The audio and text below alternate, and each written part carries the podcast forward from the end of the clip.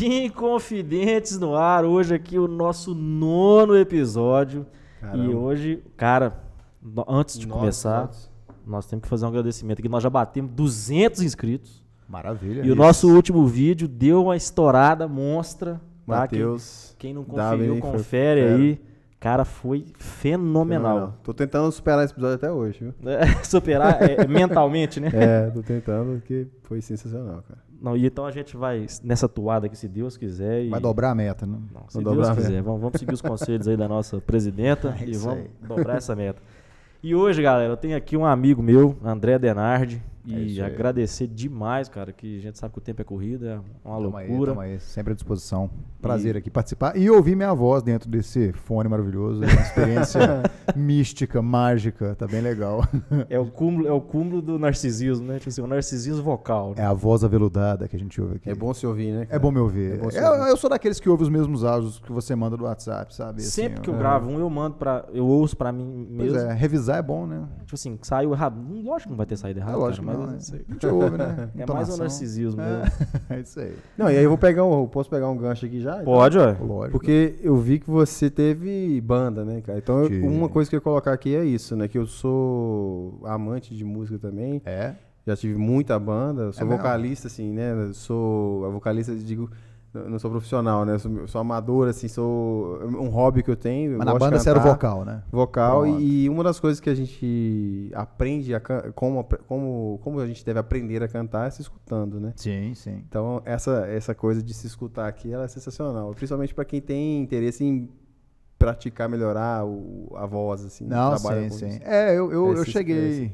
Cheguei a ter uma bandinha também. Você tocava o que na sua banda? Cara, é, Você tinha muitas, né? estilo, é, eu já tive várias bandas, mas a banda que se mantém hoje é cover de Red Hot, só, toca Red Hot. É, eu já passei, Mas- passei por, essa, por essa fase também. Evoluiu. É, a gente não tá tocando por causa da pandemia, né? Ah. Veio a pandemia e a gente parou. E eu tava com outra banda tocando é, é, MPB, é, MPB não, desculpa, pop rock. Aí tava tocando mais pop rock nacional. Já tive banda cover de Pearl Jam, Creed. Esse cara me matou de inveja. Covers. Ele aí. foi no show do Power Wolf. Eu fui mesmo, Caralho. cara. O último show que eu fui antes da pandemia. Deu uma semana e aí veio a pandemia, fechou tudo. Metal, né? Metal, Metal. metal. Eu não É tocava metal, mas eu gosto muito. Não, eu também gosto pra caramba. Pois a gente, é. A gente já falou muito aí sobre Mas você toca o quê? Ah, cara, nada, né? Assim, eu brinco de tocar um violão, um teclado, mas assim, a, a banda acabou sendo um, um projeto que ficou no caminho, né? Um gosto meu, e eu acho que todo mundo devia ter uma banda, assim, mesmo que- maravilhoso, né, Ah, é bom demais, cara. A experiência é boa demais. Inclusive, fica aqui minha homenagem, já que a gente tá tão perto, né, daqui do, do edifício JK, é homenagem ao Matriz, né, que, Sim. que vai Nossa, fechar agora. É verdade. Tive o, o prazer de, de tocar lá algumas vezes, coisa assim, boba, coisa pequena, mas Chegou a tocar. é, é bom a gente ter um lugar que deu essa oportunidade pra gente, né? Porque lá eles aceitam Sim. todo mundo, o Raimundo, a, a turma toda lá é muito, muito Eu aberta. fui pro Matriz demais. né, É na mesmo? adolescência, cara. Olha aí, pois é. E vi bandas lá, assim, que antes, que ainda são, nunca foram lado A, né? Eram lado B total, né? Sim. Mas sim. na época eram bandas, assim, que todo mundo, que os adolescentes gostavam e tal. Sempre ouvi E- falar, nunca fui, velho. Ah, Não, cara, aproveita então, Mas- não deixa de ir não. Assim, é, hoje em dia a gente mais adulto vê É. assim, fica achando que é meio assim, tal, mas é muito legal, cara. Não deixa de não prestigiar. Não, é, e, e- eu vi que eles iam fechar, mas parece que eles estão tentando lutar é, é, contra o fechamento e parece que vão se mudar de lugar. Pois é, Teve é- uma história aí que é. eu tava vendo no, Justamente. Eles no Instagram. É, eles estão, pelo que eu tô vendo no, no- no Instagram, eles estão. Bom, pelo menos eles, eles vão iniciar um novo projeto, mas o, o Matriz, como a gente conheceu esses anos todos, naquele endereço ali, Bem vai. pertinho. É, bem pertinho, vai, vai liquidar a fatura mesmo, Uhum. né? A questão do aluguel lá e tal. Parece que o sindicato dos jornalistas abraçou a causa deles lá e vão conseguir ajudar de alguma forma, mas a estrutura, como a gente. Eles estão até é, fazendo um saldão lá de equipamento e tal. Eles estão realmente indo para um, pra um outro projeto. Equipamento em que sentido, assim? Equipamento de som e tal. Ele tem, eles têm um monte de coisa lá. Eles, Pô, eles, às vezes, é, se nós é, bater lá... ó, justamente, é, eles têm um, eles são um espaço, né? Eles são uma casa de show. A questão é que é uma casa de show simples, né? Os famosos inferninhos, né? Como eles falam. Lá, é, lá. Mas assim, é, eu, eu acabei não, não, não me envolvendo tanto com a música como eu gostaria, né? Eu, eu fico feliz de ter pessoas como você que mergulharam mais nisso, mas, cara. mas também não foi. Não, eu sempre levei como hobby querendo ser profissional, mas a- a- Justamente. infelizmente a vida não me permitiu. Tem que Fal- fazer escolhas, né? Faltou talento. É, também. É, é, mas isso aí acaba que. Eu, né? eu dei sorte, assim, por, de ter experiências. Uma experiência que eu me orgulho muito, inclusive já falei com ele aqui, que eu quero trazer muito o Toninho Horta, do Clube da Esquina, a galera do Clube da Esquina, porque eu sou muito fã. Sim. E eu comecei a tocar violão por causa, de, assim, que foi meio que sem querer. Eu, na época, adolescente, tinha 15, 16 anos ali, queria tocar rock. E eu não tocava, aí ganhei um violão, comecei a tocar rock em casa, sozinho, né? Aprendi sozinho a tocar. o Ó, ba- legal, aquelas coisas básicas, Sim, né? sim, sim, os Acorde acordes ali tal. e tal. E entrei para essa orquestra de violões, que era um projeto do Toninho Horta e com o estado de Minas, parece com porque eu estava eu estudava no Estadual Central aqui, até perto também, Sim. perto assim, né, na Ah, perto. Central, né? Tá perto, é. É, nós estamos no coração. É. né? Sim, sim, super bem e, localizado. E, eles- e eles tinham esse projeto lá que era um- uma orquestra de violões, e aí eram jovens dos, das estudantes do, do, eh, do ensino médio ali no, naquela época. E eu fiz um teste, passei, e nem tocava muito assim, não. Eu tava tocando, tinha uns 5, 6 meses, eu tava Pô. tocando sozinho em casa. Entrei nessa orquestra. E, cara, daí, assim, eu, na época eu comecei a estudar de verdade, assim, música. Comecei a ler partitura, Top. tocar coisa que eu nunca imaginei que eu fosse tocar. E uma bagagem cultural muito grande, né? Que veio com essa experiência. E aí eu tive que sair, porque formei. E isso ficou marcado pra, mim pra sempre. E na época, cara, eu conheci gente que eu não sabia quem era, que hoje eu queria, tipo, que hoje eu sou fã pra caramba. Podia que a galera do né? Clube Esquina assistiu, muitos, muitos deles assistiram a gente tocar. Olha Só que na época eu não era fã, hoje eu sou fã. Hoje eu escuto pra falar, cara, se eu, sou, se eu fosse naquela época, eu tinha aproveitado, sabe? Ah, bom demais. Mas, cara. muito novo, eu escutava mais rock, eu não escutava você- MPB. André, MPB é uma coisa que eu acho que foi amadurecendo em mim. Você tocava que tipo de música?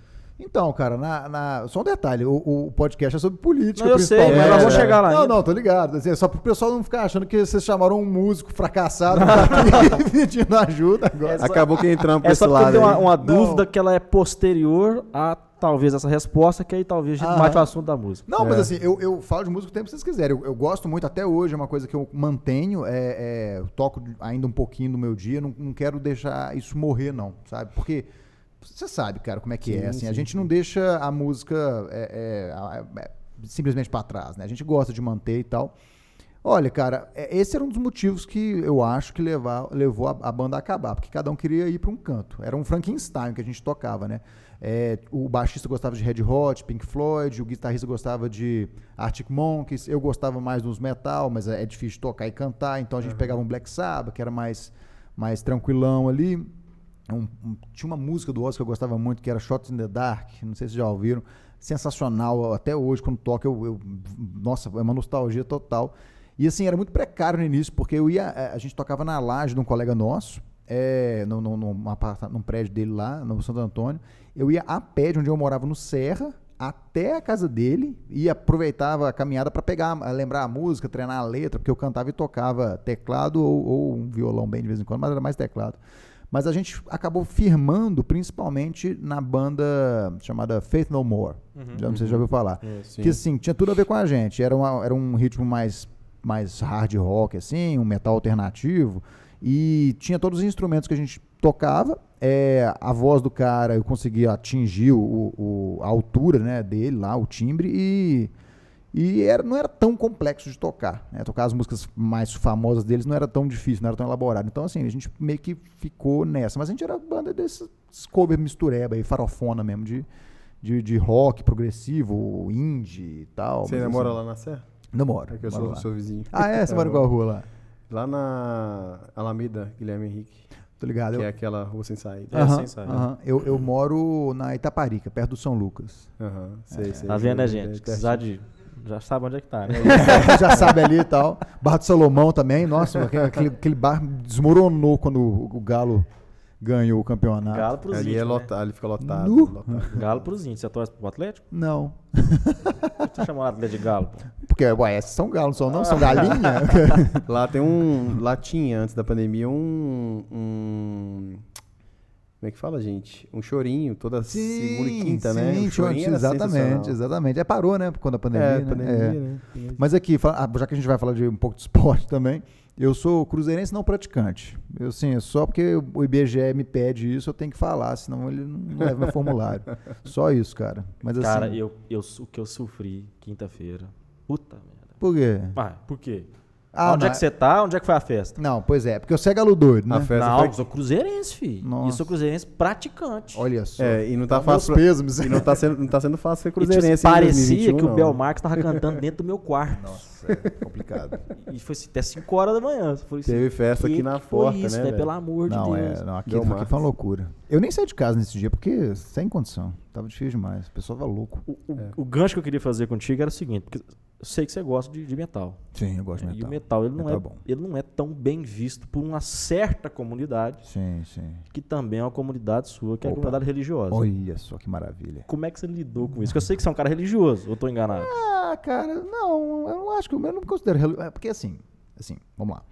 É, hoje em dia, quando a pessoa fala que ela professa uma fé e ela tenta seguir essa fé, ela já, pronto, já é religioso, né? Uma pessoa de fé e tal, coisa, é pessoa praticante. Mas assim, é, eu sim, sou cristão, sou evangélico e de fato o fato de eu gostar de metal me coloca numa, numa interseção meio é, é, bizarra, assim, meio paradoxal para muita gente, né? Mas assim, é, eu, eu, eu, eu acho que as pessoas confundem muito religião com religiosidade. E é isso que faz com que muita gente se assuste com o fato de eu, de eu gostar desse tipo de música. É, tipo assim, quando eu comecei, eu, eu- eu cresci em lar evangélico, né, assim, e, e me considero evangélico praticante. É, agora, é engraçado como que é, a primeira vez que eu tive contato com um metal mais pesado, eu, eu não tenho primo mais velho, irmão mais velho, ninguém que poderia ter me, me- me introduzido nisso. Eu tinha é, aqueles Discman, né? Antigamente era CD, a gente já pode falar igual o tio, né? Tipo assim, ah, Ah. lembra do CD É, o, o disquete saiu da existência para virar o ícone da salvação. Exatamente. Exatamente. E aí eu, eu tinha um CD de jogo e eu, eu, eu descobri que colocando o CD de jogo no Discman, eh, ele tocava trilha sonora. Isso. Olha só, eu me sentia assim, o Einstein, quando, quando, eu, quando eu vi isso, quando eu descobri isso. E tinha uma faixa desse, desse CD de jogo que era um rock mais pesado. E, cara, assim, ninguém me mostrou Que isso. jogo que ninguém- era? Ah, velho. Era o Earthworm Jam. Air Force Ah, Earthworm Jam. Difícil pra Era difícil, era Difícil, difícil, muito era difícil. difícil. Nossa É muito senhora. E esse era um CD eh, da, da versão 3D desse jogo, que era uma Eu versão lembro. nova. e tal. É, é, a gente costumava ter esses jogos vendendo dentro de revista, em banca de Isso, jornal. que as revistas Vocês lembram PC disso? Gamer, É, exatamente. CD exatamente. Expert. Tudo, tudo. E aí tinha essa, cara, assim, inexplicável. Tipo, eu, eu ouvi aquilo, ninguém me, me induziu, ninguém me influenciou, e eu fiquei assim, cara, isso é maravilhoso. Isso é maravilhoso. E aí é aí que entra a grande questão. Mas você lembra a música específica ou Ah, era uma música não, criada é- para o jogo? Era uma música pro jogo, não era uma música, não era trilha sonora, era, é, quer dizer, é, não era, não era de banda é, famo- conhecida, era, Entendi. era trilha sonora do jogo. Que era uma guitarrinha pesa- pesada, distorcida lá, com, com umas, uns bumbo duplo, acabou. Né? É uma música feita para o jogo mesmo. E assim, como é que eu penso? É, é, Deus, ele, ele, ele é, é, é- é um ele é um ente criativo, vamos dizer assim, né? Ele, ele é um artista, vamos dizer. Então, é, é aí que está a beleza da coisa. Ele, na, na concepção cristã, né? Ele fez a cada um de nós de um jeito único, né? Você é o Bruno, você é, você é de um jeito, a Dura de um... Oi, Dura, tudo bem? Todo mundo de um jeito. Você de um jeito, né? Você tem seus gostos, você gosta de MPB, eu, eu, eu- eu nem tanto. E, e isso, é, é para mim, é manifestação da criatividade de Deus, né? Então, assim, é... O fato de eu gostar de um gênero específico, de uma, de uma maneira que uma guitarra é tocada, que um tambor é, é batido, isso não, não tá dentro de uma regra, né? Inclusive existe muita banda de metal gospel, metal Sim. evangélico, né? White metal que fala, inclusive. Eu nunca, nunca Eu fui muito escutei fã, muita oficina desse G- G3 já. Oficina G3, justamente. Mas ele não é metal, metal, né? É, não é tanto, mas, mas tem, tem, por exemplo, é, é, Striper, Eu- já ouviu falar? Já. Agora, a gente tá falando de evangé- banda evangélica. Na verdade, eu sou muito fã de Rosa de Saron, que é uma banda católica. Sim, né? sim, Sou eles- muito fã mesmo, assim. POD, vocês já ouviram falar? POD, POD, muito quem não conhece POD? Skillet. Esse eu não conheço. É, boa, verdade. boa. Boa também? Pois é. E a minha questão, a minha questão se deu porque é, existe esse estigma em cima do, do metal Sim. e você sendo criado dentro de uma família que segue uns dogmas religiosos e se em algum momento chocou, assim, evidentemente, gente, o que nós estamos falando é o seguinte: o, o metal não tem nada de satânico. Pode ser que tenha. Pode Algum algumas. black metal tem. Isso. É, tipo O- assim, é escarado. O é death metal, death metal tem, é. o black metal tem. Sim, sim. Mas assim, o- as bandas eh, mainstream, nem todas são. Não, né? é, de fato não. Na, na verdade, o E é cara- difícil você internalizar isso. Você, você sofreu algum tipo de choque, de conflito nesse sentido? Pode você Não, falar, não, é Marcelo. porque eu só encaro, eu encaro isso como um personagem. É um personagem. Ah, a sim. banda ela assume uma personalidade. O Iron, por exemplo, a gente escutava muito isso. O Iron é uma banda de, do, de- do capeta. Do capeta por causa do Ed, E, na né? verdade, o Iron é uma, uma banda que interpreta é, histórias e cada, cada música tem um título diferente, com relacionado a uma história diferente. E que aí fantasia também a questão do, do divino, né? Porque Com é, é muito certeza. fantasiado isso. Sim, sim. Não só isso. Sim, Porque sim. o Iron fantasia guerra, fantasia. Ah, gente, aqui, detalhe, É, vocês, não precisam, coisas. vocês não precisam ficar pisando em ovos com relação à temática pisando, de férias, não, né? Vocês assim, podem falar. Zero pisando. Ótimo. Mas, mas é, eu acho que eu, eu encaro o rock assim. esse- essas bandas que trabalham com essas temáticas é, é uma coisa performática. não- cada um tem uma crença ali, eu imagino que seja bem diferente, até porque cada um. É, uma banda, você já teve banda. Sim. Cada um pensa de um sim, jeito diferente, tem uma claro. crença diferente. Não, eu- a um- gente tocava música do Black e- Sabbath na banda. Então. E, e- e às vezes é muito performático, aquela coisa assim, ah, a gente vai assumir essa identidade e, e- e vamos trabalhar nisso aqui. É, é essa imagem. Mas eu acho que eu vejo muito assim. Não, sei se o perfeito. cara é satanista de verdade. Não, aí, aí e ele tá. faz a música e pensa assim, nossa, agora eu vou converter as pessoas para o satanismo. É, é, Algo tá, assim, tá, né? é, é, 99% com certeza não. Mas assim, é, é, é óbvio que eu me pauto, o- mais importante para minha vida, o que eu vivo efetivamente é o evangelho, é, é o que está descrito como uma vida com Jesus, com, com Cristo e tudo mais. Agora, é, as pessoas elas acabam é, transformando isso numa segregação praticamente, né? Como se a gente tivesse que viver dentro de uma bolha, num mundinho e- e e, e tratar de uma forma muito agressiva qualquer coisa fora desse mundinho. Né? É, eu tive a sorte de é, crescer numa família que, que respeita as individualidades. Então, por exemplo, eu tinha camiseta de banda, eu tinha, eu ouvia tanto, tudo, tudo que é coisa. Eu nunca fui reprimido por isso. Talvez meus pais pudessem ter se preocupado eventualmente de, de, "Ah, será que isso vai acontecer e tal.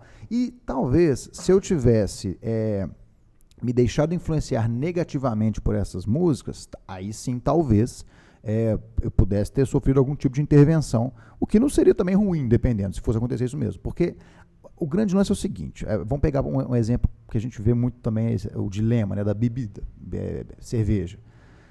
Eu não tenho problema nenhum com bebida. Tipo assim, é, se eu ficar, eu bebo, se eu, mas se eu ficar sem beber, não faz diferença nenhuma. Agora, tem pessoas que já lidam com isso de uma outra forma. É, tem pessoas que entram na igreja que tem um histórico, um passado difícil com bebida, e no caso dessas pessoas, eles lidam com esse tipo de coisa de uma forma diferente.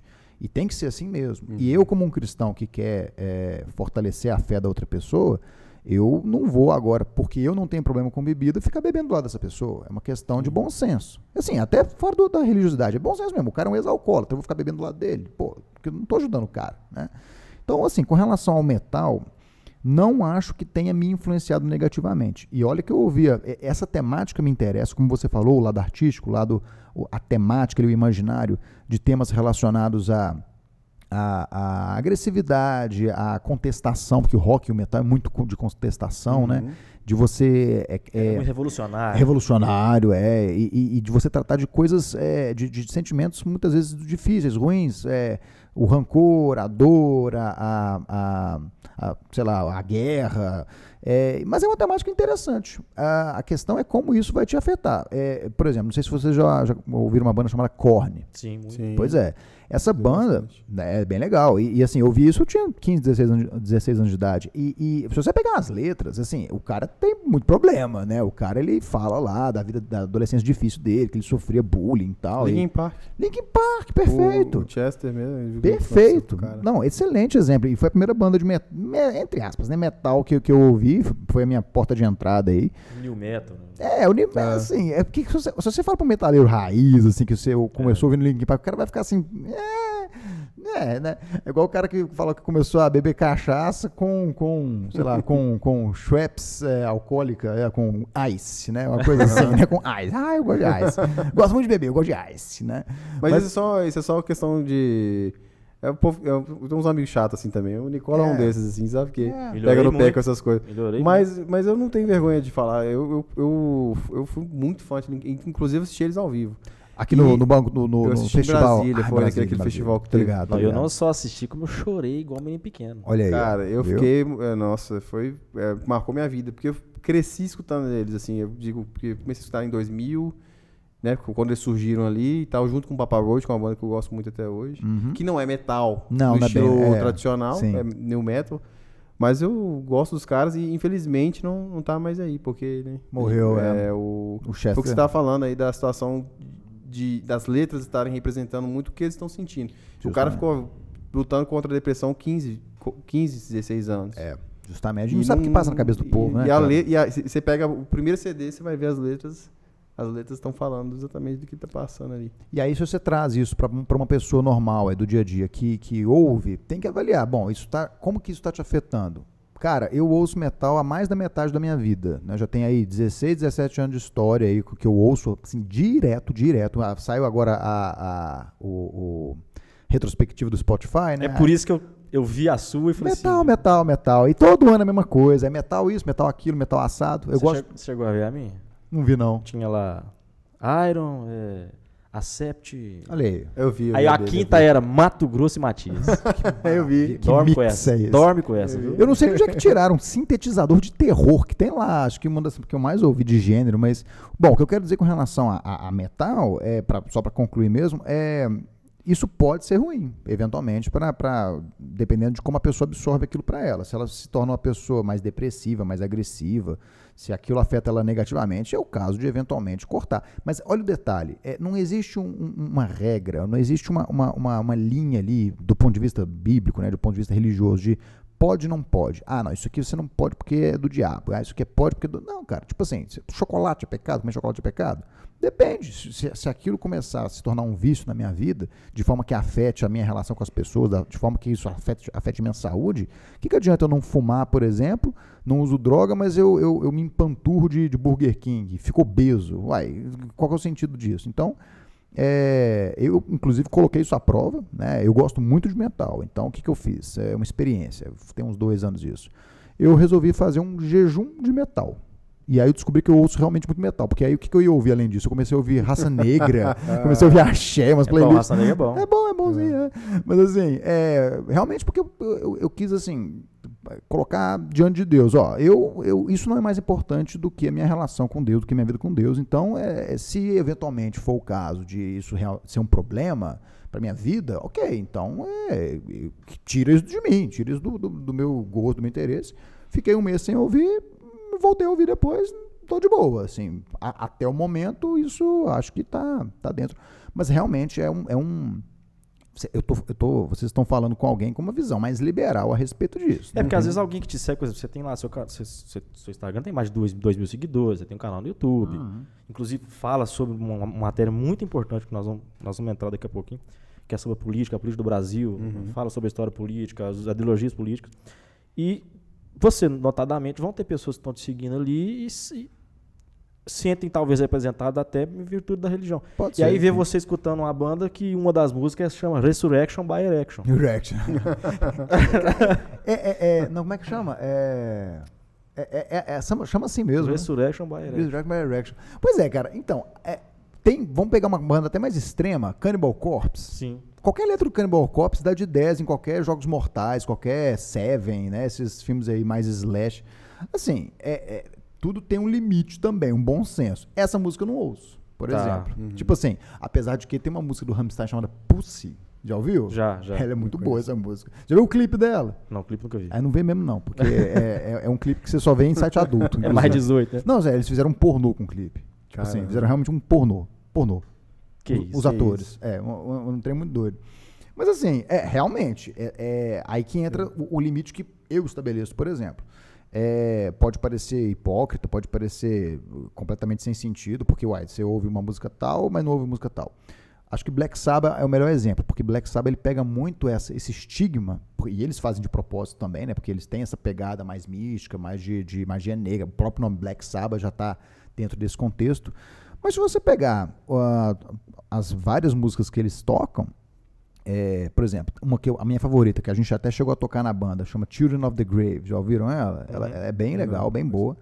E, pô, tem outras, a, a outras famosas, né? NIB, é, a própria Black Sabbath, Iron Man.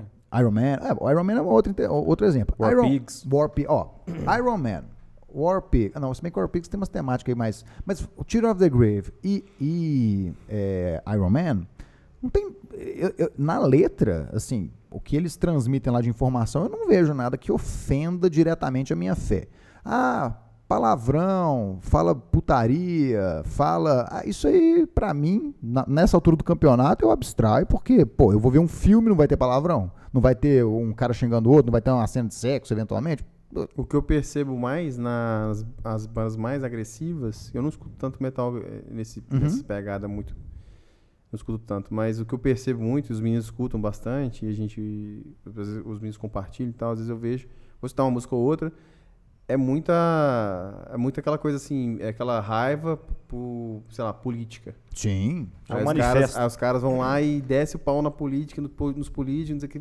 Aí, aí eles meio que lavam a alma ali. Sim. Xingando. E é ótimo. tal. Que bom que é assim. Mais pra esse lado. Sim, isso eu é- percebo mais. é- Ah, pega Rage Against the Machine, pô, aquela banda lá, ela, ela, ela, ela, ela cumpre, um, pra- um- ela cumpre um papel social praticamente, né? Sim. Agora, se você pegar uma banda... tipo- Aliás, inclusive, quando toca Killing in the Name Não, of- tá doido, é bom demais. É, agora, quando tem uma banda, tipo, essas bandas bem do cenário underground, tipo Burzum, Gorgorote, é, é, é, Mayhem, que é, eles têm uma intenção de, de, de transmitir uma ideia anticristã, né, e de, de difundir. Hoje em dia, eu até teria maturidade de ouvir uma música dessa e separar uma coisa da outra, mas é, aí já é assim, pô, eu, é, é, tá atacando uma coisa que eu acredito, um objeto sagrado. Eu, eu, inclusive, se eu crio caso, por exemplo, com iniciativas que a gente vê por aí de, de, de, sei lá, eventualmente uma exposição de arte que, que ofenda símbolos cristãos, Aquela assim. do, do MASP, acho que ficou famosa. Foi do MASP ou foi, foi no Carnaval? Ó, a- é, não sei, não sei, foi num, te- no- o Man tem o, teve o peladão do Man, mas que não tem questão religiosa, é, é- é o cara que ficou pelado lá, e uma, uma menor de idade lá, uma criança ficou tocando o cara, mas no, teve no museu é, lá de Porto Alegre, que fizeram uma, uma, uma exposição de artes do Santander, eu acho, uma exposição do Santander em 2017 no Rio Grande do Sul, eu só lembro dessas informações, que assim, colocava Jesus segurando um vibrador, um plug anal, e, tipo assim, aí eu já acho que força a barra. E se você trouxer isso pro mundo da música, eu não vou ouvir isso, simplesmente. Aí já pega um, lado que, pô, pera, é o meu sentimento religioso. Se eu tô ouvindo isso de boa, talvez eu esteja relativizando demais. Então tem algum limite. Resurrection by Erection eu só, eu só achava brega mesmo, não é por uma questão de fé e tal. Cannibal Corpse, que é uma banda muito agressiva, eu ouço uma ou duas músicas, é, mas assim, eu já não gosto muito dessa pegada metal extremo, sabe? De tipo, o cara canta umas, tipo, eu, eu gozo sangue, tipo assim, É, Fala muito de gore, né? é, muito assim, ah, velho, isso qualquer, que- nem musicalmente É é, escroto bom pra- por si é só, né? escroto por É. si só. Então, assim, Independentemente da. é, aí por que eu tô ouvindo isso? Porque pra, eu não tenho que ouvir isso, né? Então eu... Pra, pra galera entender, isso é, tipo, é uma banda que, tipo, pelo nome, né, Cannibal Corpse, É. parece um filme de terror. Uhum. Mas um estilo gore, que é aquele que parece sangue, É. que aparece tudo, É entendeu? os Jogos Então, Mortais, né? é. Jogos Mortais pra você ouvir enquanto corre na, na, na, na- na praia. tipo isso. É mais ou menos isso mesmo. Não, cara, mas é- é- essa parte foi, foi importante, porque tem um tempo que a gente quer falar de música Já. aqui. Foi, Ah, foi, pô, é, a gente toda hora, falar de toda música hora. assim, a gente já quis várias vezes, mas acaba esquecendo. E, na verdade, a gente também quer trazer pessoas que são músicos aqui é, para falar sobre música, né? Se- É bom que você, que você já teve essa experiência e Ué, eu posso, um pouco posso, gente- posso é, indicar pessoas do cenário que eu conheço que são realmente Sim. músicos formados e tal. Cara, eles têm muito a agregar. né? Inclusive, é, não sei nem se vai estar nos vendo aí, ó. Mas o. Nós tivemos um comentário aqui de um músico. Ganhou até prêmio as músicas dele. Ó, que legal. É, ver- é verdade. É, Eu não lembro o nome agora. deixa eu ver se eu acho aqui. Foi no, no- episódio do Matheus, né? Isso, não vou achar o comentário aqui agora. Caramba. Tá eu tô é tá procurando aqui o, o- a exposição que teve lá, afinal, que eu não lembro o nome. Interessante que a gente teve dois cristãos em seguida, assim, de... Ah, é? Eu não sei se o Matheus é evangélico, ele chegou a falar que é evangélico. Acredito que ele sim, disse né? que sim. É pelo que ele... E filósofo. Olha só. Aí ele tava falando sobre filosofia e, e religião, né? Tiago Esse Nonato. episódio. Tiago Nonato Oficial. Inclusive, E é um o- contato que a gente vai tentar depois e ver se ele vem cá pra, pra passar. E esse museu é, lá do Rio Grande do Sul é o Queer Museum. Ah, Vocês tá. lembram disso? Rolou em 2000 2017. Eu lembro, acho que foi o Nando lembro Moura de- que fez um vídeo É, reativo. e todo mundo caiu de pau. Todo mundo caiu de pau, assim, todo mundo da- da- mais da direita, assim, mais conservadora, né? Que criticou essa mistura de, de, de religião com, com um deboche e tal. E aí. Foi um ano que teve muita coisa, na verdade, porque teve isso. Mas, mas, mas será que. Uma pergunta assim, claro, fica à vontade. É, eu, não, eu não consigo, assim, eu não acompanho tanto, mas Sim. eu vejo que há muito, muita discussão em relação à- comédia em si, por exemplo. Uhum. Eu, eu encaro isso aí como um ato, não com um ato de comédia, mas da mesma forma, algo que seja uma expressão que se você não se interessa, você não consome. Não consome. É igual um comediante que se, ele- se ele me, me agride de alguma forma, eu não vou, não vou assisti-lo, não vou escutá-lo. Claro. E, e tem muito comediante que faz piada com a, com a Porta dos Fundos, por exemplo, faz muita piada com, com Jesus Cristo, com E- vários símbolos aí. E provavelmente vão fazer esse ano e provavelmente E vai ter faz, gritaria é, então, e tal. Eu enxergo da mesma forma. Eu acho que existem pessoas que, que fazem essas expressões e, é, artisticamente. Uhum. Pode ser comédia, pode ser é, drama, o que for. Mas é, e- isso é direcionado para o seu público. Sim, sim. E, É, e aí a gente entra naquela falando discussão é de, que eu- de que, tipo assim, será que isso... É, qual o limite, Censura, da- né? qual o limite É. disso, Não, né? Qual o limite? debate Porque super o debate foi na época, foi Perfeito, esse. O perfeito. limite de, de, de- da comédia, o Sim, limite do, sim, do- sim. do- da- dessa expressão artística. Até onde vai, né? Sim. Não, eu, eu vou comentar sobre isso, mas O que, eu, o que eu acho é que o André tá falando é exatamente isso. é. Ele não tá dizendo que tem que proibir. Ele tá dizendo que só que ele não vai. Ele não vai consumir. E da consome. mesma maneira que o cara é livre pra fazer, ele tem que ser livre, ele tem que tomar, escutar também. E a gente Vamos tem que lá. ser livre pra criticar. Não, ou, é- ou você não pensa assim? Não, não, não, vamos lá, vamos lá. É, é, eu até vou, vou trazer para ilustrar esse ponto, até para. Eu olho para aquela câmera ou para aquela? Pode, é que... é pra essa aqui é a Tanto- sua. tanto faz, essa né? aqui é a sua. Olá, como vai? É, vamos, vamos pegar mais elementos aí pra gente ilustrar isso tudo que a gente tá falando, né? A gente tá falando desse Queer Museum que rolou em 2017, que retratou é, símbolos religiosos em, em, em uma reinterpretação, que para muitos foi, foi ofensiva. Nós tivemos, é, não tem tanto a ver assim com religião, mas gerou um debate também, o Museu de Arte Moderna de São Paulo, que colocaram um homem pelado, É esse eu me lembro muito bem. Pois Sim, é. sim, sim, e aí, é bom, tinha uma criança que, que explorou o corpo do cara, é, numa exibição que avisaram que ia ser, que ia ter aquilo, a mãe estava acompanhando. Aí o debate passa a ser se, bom, porque é a mãe ela, e, e ela autoriza, simplesmente pode fazer isso. Se eu, eu posso pegar meu filho para ir num bordel aqui na Guaicurus, se eu quiser, porque é meu filho e eu faço o que eu quiser com ele. Né? É, é- é droga, expor a determinados é, é, É conteúdos. um, um direito indisponível, né, assim. É, é um- uma coisa bem assim, libertário, né? É, tivemos depois uma, uma apresentação de, uma, de um grupo de teatro é, que retratou Jesus como transexual. Era Jesus, rainha da terra, de não sei das quantas, é, que passou em vários, vários é, teatros aí do, do Brasil. E também teve aqui no Palácio das Artes, em do- tudo em 2017, o mais curioso foi isso. É, teve uma apresentação também ah, de, bom, é, na linha do Queer Museum, só que com outro, outro au- a- artista e tal. É, nós, primeiro de tudo, a gente tem que discutir isso dentro de um campo democrático. É, a gente não pode recorrer às vias de fato, não pode é, é, ser agressivo, não pode estar igual aconteceu no Porta dos Fundos, né? Quando eles fizeram aquele especial de Natal, é, apareceu um grupo lá e tacou pedra no estúdio, já jogou molotov, na coisa assim. Isso está fora do escopo de um debate sério, razoável, democrático. Existem elementos, existem, é, é, como é que eu vou dizer, é, dispositivos legais que é, dão alguma proteção ao sentimento religioso, o que pode levar a um debate de se essas manifestações artísticas não passam do ponto quando ofendem esse sentimento religioso. A gente vê muito isso acontecendo, esse debate, né, é, acontecendo quando a gente pega a questão do, do islamismo, né, quando em alguns jornais aí você, o Charlie Hebdo, né, e tal, é, retratam Maomé de uma forma pejorativa e você tem aquela reação que, claro, Retaliação, né? é uma retaliação totalmente fora do, do, do, do escopo normal, democrático, do bom senso. Agora, eu acho é, até válido a possibilidade de haver uma, um contraditório a, a essas manifestações, até mesmo levando ao ponto dessas, manifesta dessas manifestações artísticas, desses eventos, eles serem é, é, desfeitos, né? como aconteceu no Santander. Depois da pressão que aconteceu das manifestações lá, o Santander resolveu é, é se desfazer do, do, do... Nossa, isso som tá vindo de onde?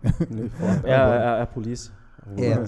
É, então, como assim? Vou, vou usar um exemplo. É, o Santander tinha uma, uma iniciativa de, de discutir é, aquela proposta artística e, bom, estava é, com a expectativa de que haveria ali um impacto positivo. Teve uma propaganda recente do Burger King também, vocês viram? Foi esse ano, falando sobre é, direitos LGBT, colocando a, as sim. crianças para comentar a respeito. Teve uma reação. Você agora daqui casa do Papai Noel? Papai Noel da propaganda da Noruega, né?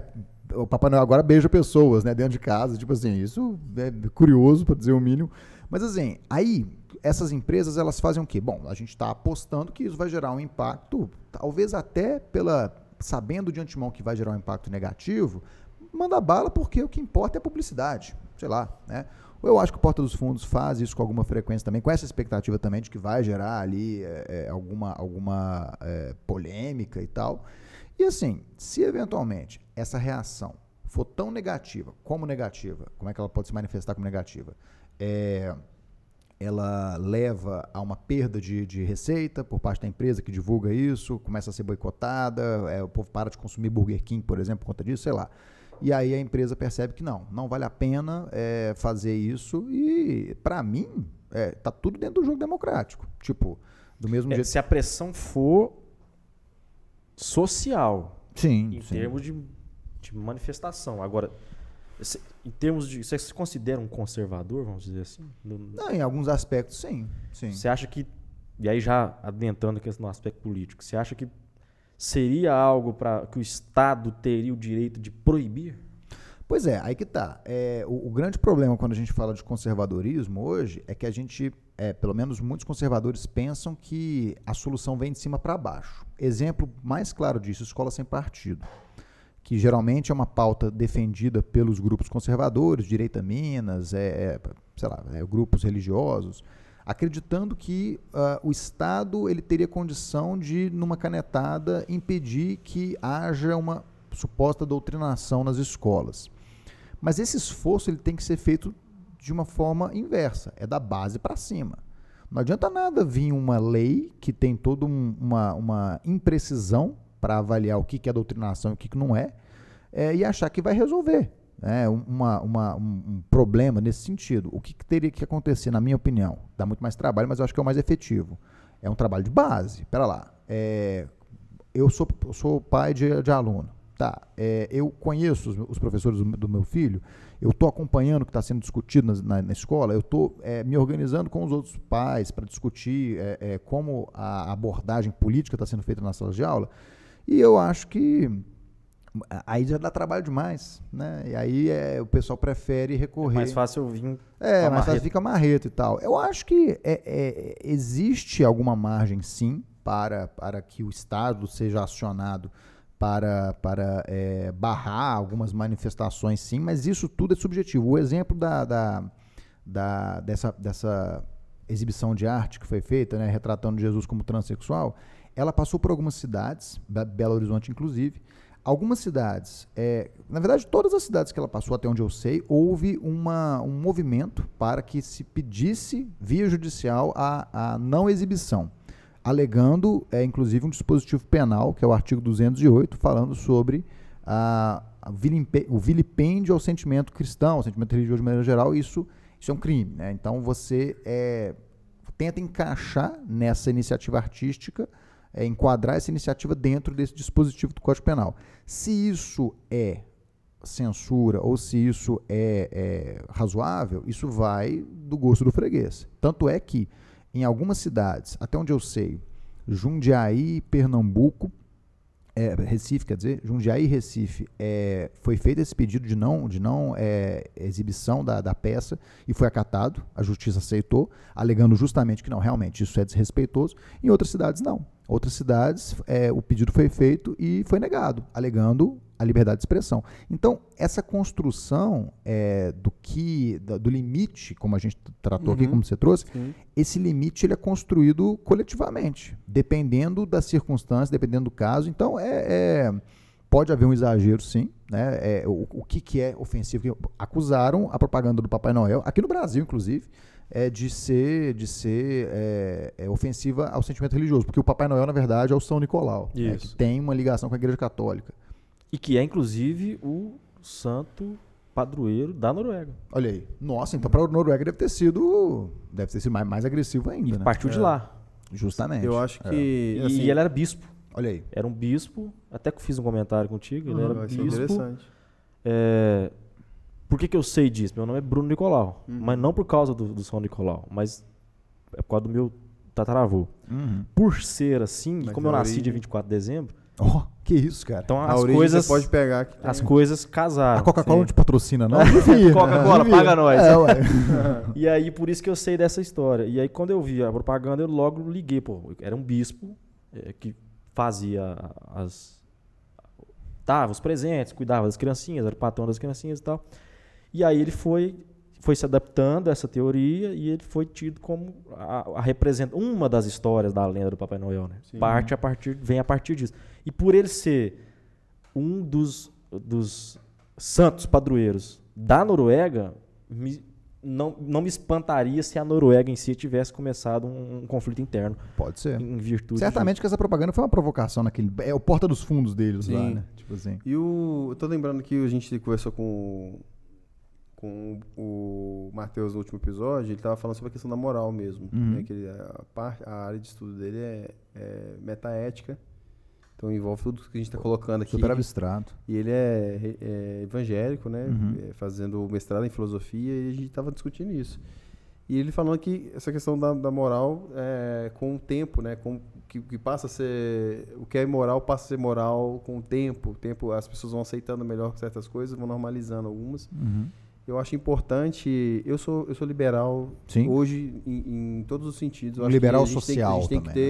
ter liberdade para fazer nossas escolhas, ter expressão, mas ao mesmo tempo sabendo que caso a gente incorra em al- algo que seja fora, de, fora da lei, a gente vai ser. É, a liberdade não É, é, vai ser- libertinagem. né? é. Exatamente. A gente vai ser, obviamente, né, Sim, sim. pagar o preço por essa liberdade. Sim. Então, eu acho que sim, tem que haver expressão, mas ao mesmo tempo que, se há, que há expressão, você não vai ter. Esse tipo de expressão, ela não é um, em público, não é aberta, ela é uma- um, como uma exposição um- de, de- de- de museu, ou um teatro, um cinema, que você tem um público e o público ciente disso vai ou não. Uhum. Então, acho que, óbvio que se for feito isso numa TV aberta e de uma forma de exposição que seja de divulgação, e eu também acho que a expressão, nesse sentido, que é, na verdade é a representati- representatividade, que é esse povo buscando representatividade ne- nessas imagens é, que são tradicionais, eu, eu- eu tento entender, né, mas assim, eu lembro de quando teve o Cristo Negro, que foi até no um dos personagens do, do- do- de Suassuna lá em o, o Num teatro. o- não, o filme do filme do filme O Alta Compadecida. o Alta Compadecida, que era um Jesus negro, né? Isso na época teve uma repercussão também. É. E sempre tem quando você mexe numa imagem dessas, que é uma imagem já tradicional, que é uma imagem definida, né? Porque na verdade a gente, a gente personifica essas imagens. É como se Jesus em- fosse um branco europeu, né? Tipo Isso. assim. É. Então sempre tem, sentido, assim, aí eu acho que tem que, se, haver- tem que, se haver, tem que haver é, representatividade, mas também tem que tem, tem um jeito de se fazer, entendeu? Porque assim, é, é perigoso, porque aí você vai pro lado que é ofensivo, que é, que é agressivo, ao invés de cativar, você tem Se- mais... se transmite uma imagem de ser um carola chato. Pessoas se con- co- contrariadas com isso Sim. ao invés de ganhar em, em outros argumentos. Porque é, eu achei fantástico quando teve o Jesus Negro, assim, eu acho que a representatividade é importante. Sim. E não, afe- não, não ofende, pelo menos a Não. mim não ofende. Não deveria ofender. Então, assim, aí, há muita gente ofende. Pois é, mas aí que tá. Sim. Aí que entra aquilo que eu já havia falado sobre religiosidade. Porque assim, a gente se acostuma a ver um Jesus branco nas igrejas católicas representado. É evangélico não tem muito disso porque a gente não, não, não segue muito essa linha de imagem. é. Mas assim, é, cara, eu não sei qual que é a cor de Jesus. Qual que é a Ele, sendo de, do, do, do Oriente Médio, certamente tinha uma cor não branca, isso com certeza. Sim. E isso não vai contra uma doutrina, contra uma, uma, uma liturgia bíblica. É, ele ser branco, negro, pardo, não, isso realmente não, não, não, não iria contra uma, um dogma bíblico. Então, quem, quem estranha e acha ruim de uma coisa dessa, ele está sendo é, é, um legalista, na verdade. Isso, tá indo, isso não tem nada a ver com uma doutrina. para quem É uma imagem europeia também. É, É, é. uma imagem europeia que Justamente. se consolidou. Justamente. E, e também por questões óbvias, a gente conhece os conflitos aqui que existiram aí Com- por conta certeza. de, de raça né, Sim, na Europa, né? sim. Todo É. mundo conhece. Mas eu assim, eu até queria pegar um gancho disso que você falou, e isso eu acho que vai render bastante para as próximas perguntas aqui. No- O tempo tá de boa? Eu tô, Tá, eu tô de tá Eu, boa. eu tô por sua conta. Eu tô de boa, então, Então- vamos embora. É... E por conta do, do armazenamento do computador. Ah, isso é bom saber também. É bom saber. Vamos embora. A gente vai falando aqui e vendo o que, que dá. Só- É, isso mesmo, vamos embora. O que acontece, gente? Eu, eu sempre fui muito engajado politicamente, sempre fui muito inconformado com as coisas e tal, e isso se ajustava dentro da minha visão de mundo, daquilo que eu achava certo e aquilo que eu achava errado. É, e sempre fui muito barraqueiro no sentido de correr atrás, de ir em protesto, de brigar e tal. Então, assim, dentro daquilo que eu considero como uma, uma, uma visão de um mundo mais conservadora, e é muito difícil a gente falar isso hoje em dia por conta do Bolsonaro, a gente vai chegar lá. É, eu, por exemplo, participei de marcha pró-vida, né, contra a legalização do aborto, é, questão de drogas também. Algumas dessas manifestações artísticas também eu tive presente, me manifestando, falando que não, isso aí pode ser considerado ofensivo sim e tal. E aí o que acontece? Nós estamos falando de uma época antes da ascensão do bolsonarismo. Estou falando aí de algo em torno de 2015, 16, 17, 18, a coisa que estava começando a mudar de figura. E hoje, gente, é aquilo que estava dentro de um escopo, de um núcleo de proposta, de visão de mundo específica, virou, virou um monstro. Está totalmente fora de controle. Hoje, vamos pegar um exemplo. Se- se- Por isso que eu acho que o papel que você exerce hoje é importante. É, né, porque quem não conhece o André, ele tem um curso de ideologia política. Sim, sim. É, pode acessar aí André Denardi aí no Instagram, vocês vão ter acesso a ele. E ele traz essas. Eu já fiz o curso, ele traz isso essas visões e, e acha esse papel fundamental. E é isso que você está chegando lá nesse ponto. Você, você se deparou com esse, com esse racha praticamente. Porque, na verdade, é, o- o- esse curso, já que você pu- puxou o gancho, é, eu faço um eu desenvolvo um curso sobre ideologias políticas, justamente pegando um pouco da minha formação acadêmica, que eu estudei a respeito, mas também é, eu ter conseguido, depois de passar por tanta, tanto grupo diferente, ter me exposto a tanto grupo, no movimento estudantil, muita esquerda, no movimento religioso, muito direita, onde eu trabalhei na Assembleia também, tudo, né, porque a Assembleia é, é um campo muito, muito aberto é, eu, eu tive condição de reunir ali os principais pontos de vista, justamente porque eu tenho muita curiosidade. Assim, eu não fico, eu não fico fechado na minha, na, minha, na minha caixinha, pensando, não, eu penso assim.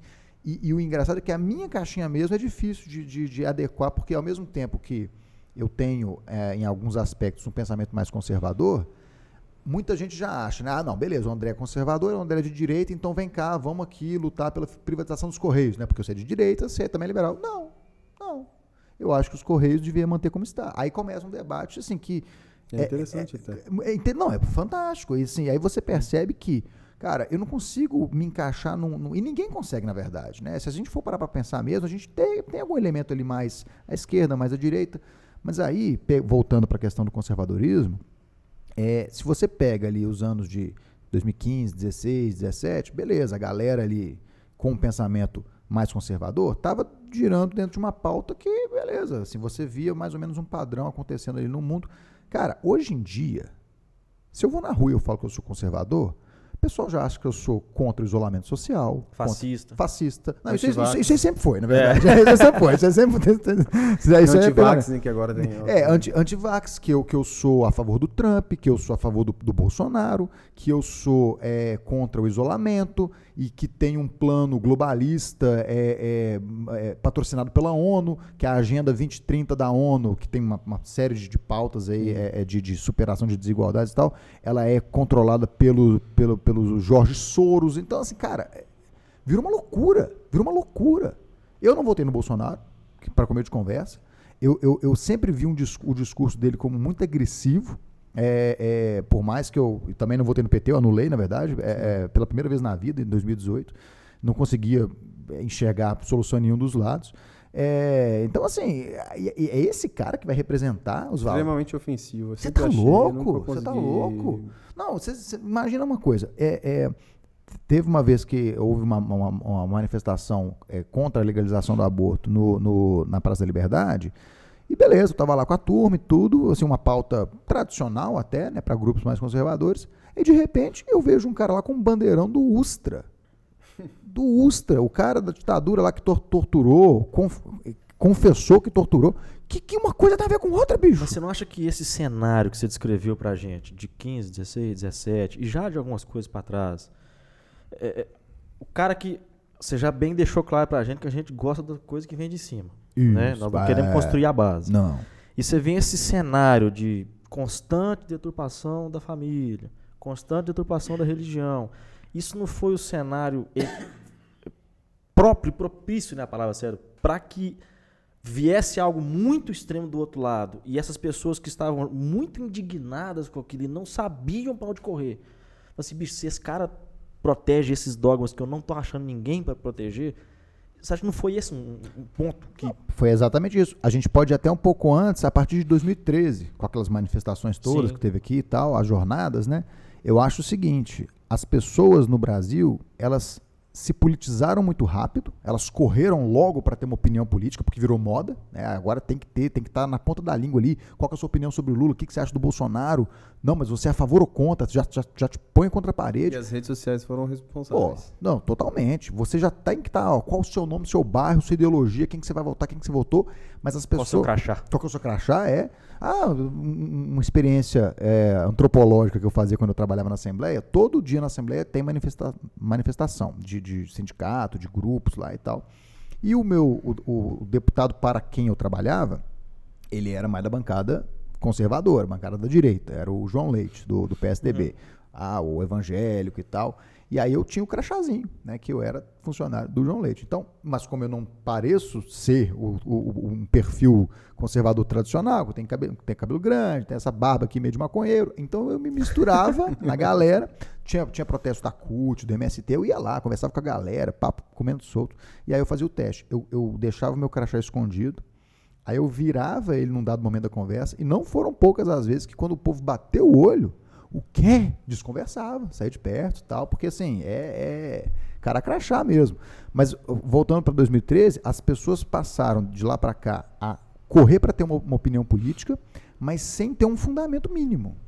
As pessoas, e isso é, é, é natural das pessoas que que, que é... o pessoal se agarrou na telha, mas não tinha o alicerce. Perfeito, é isso, porque cara, isso isso diz muito a respeito, por exemplo, da, do aparelhamento político das instituições as pessoas, elas, elas é muito mais fácil para elas terem um, um, alguém que vai dizer para onde ir, em quem votar e tal. Então, por exemplo, ao invés de eu pesquisar um candidato, eu vou ouvir o meu pastor, eu vou ouvir o meu líder sindical ali, que já tenho pronto, né? Um, e aí então a educação política morre, cara. Então a gente, a gente se politizou muito nos últimos anos, mas a gente não trouxe juntamente com essa politização uma educação política de qualidade. E é isso que a gente tem que construir agora. Porque, assim, beleza, já, já fizemos uma queimada aqui, tá todo mundo puto um com o outro, brigando. O efeito bolha foi sinistro nesses últimos Totalmente. tempos. Totalmente. Foi. Eu acho que ninguém percebia, né? Assim, agora a gente percebe melhor essa questão das bolhas e dos algoritmos, né? Que a gente até oh. falou aqui também várias vezes. Não, e assim, vocês. vocês desculpa te cortar. Não, não, é isso aí. Tipo assim, vocês trabalham aí com, com no meio online, né? Vocês sabem como é que funciona esse negócio de, de algoritmo e tudo mais. E, e assim, é impressionante, cara, como que treta vende. É Sim. É muito. Ué, vocês viram, ah, devem ter visto, né? Aquele, aquele podcast do Nando Moura brigando com o Nicolas Ferreira. Bicho, aquilo ali bombou, a galera. limitada. Hum, é, exatamente. Tipo assim, aquilo ali foi um show de horror para começo, pra começo de, de conversa.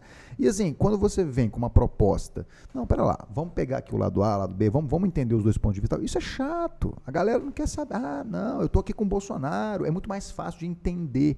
Tô com o Bolsonaro Todo mundo que é contra o Bolsonaro é comunista, resolveu minha vida, beleza. E a mesma coisa o inverso. Tô com o Lula, todo mundo que não concorda com o Lula é fascista, acabou. Inclusive o Moro agora é comunista também. Agora o Moro é comunista. O, o próprio, o próprio Salles, né, o Ricardo Salles, ex-ministro do Meio Ambiente, já falou, ele é, comunista, é de esquerda, né? Então É, Eu evito muito falar, tipo, Bolsonaro aqui, porque. É, né? Eu evito falar mesmo, porque. É, você como liberal tá puto, né, Nossa. cara? Tipo assim, não tem Eu base. sou, eu, na verdade, eu sou é, assim, é, eu vim de uma formação. é, eu estudei em escola pública, minha mãe é funcionária pública, minhas, minha, minha, minha avó, minhas tias, todas trabalharam com professoras e também funcionários públicos, né, a maioria.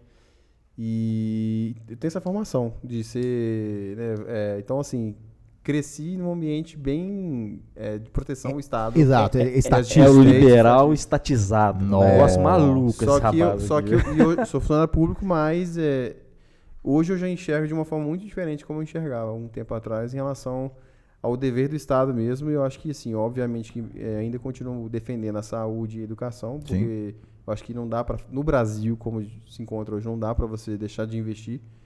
Mas em outras questões eu já penso que, como hoje- eu vejo, por exemplo, o Zema fazendo um ótimo trabalho no estado de Minas, que é exatamente limpando a casa. O cara tá botando conta em dia, Enxugando, né? tá enxugando, tá fazendo. Porque o que a gente vinha há anos, e inclusive foi um dos motivos que ele ganhou, foi porque a gente. Tava, tá a lenga saturado. lenga era, era PSDB, PT, PSDB, PT, e, e nada acontecia. E olha só que E interessante. só dívida, dívida, dívida, dívida, dívida. E, e olha, olha que, olha que dado curioso. Provavelmente nós estamos caminhando para ter uma disputa pelo governo do estado em 2022 inédita. É, não me lembro a última vez que teve uma disputa entre, governa, é, entre candidatos a governador que não era nem do PT nem do PSDB.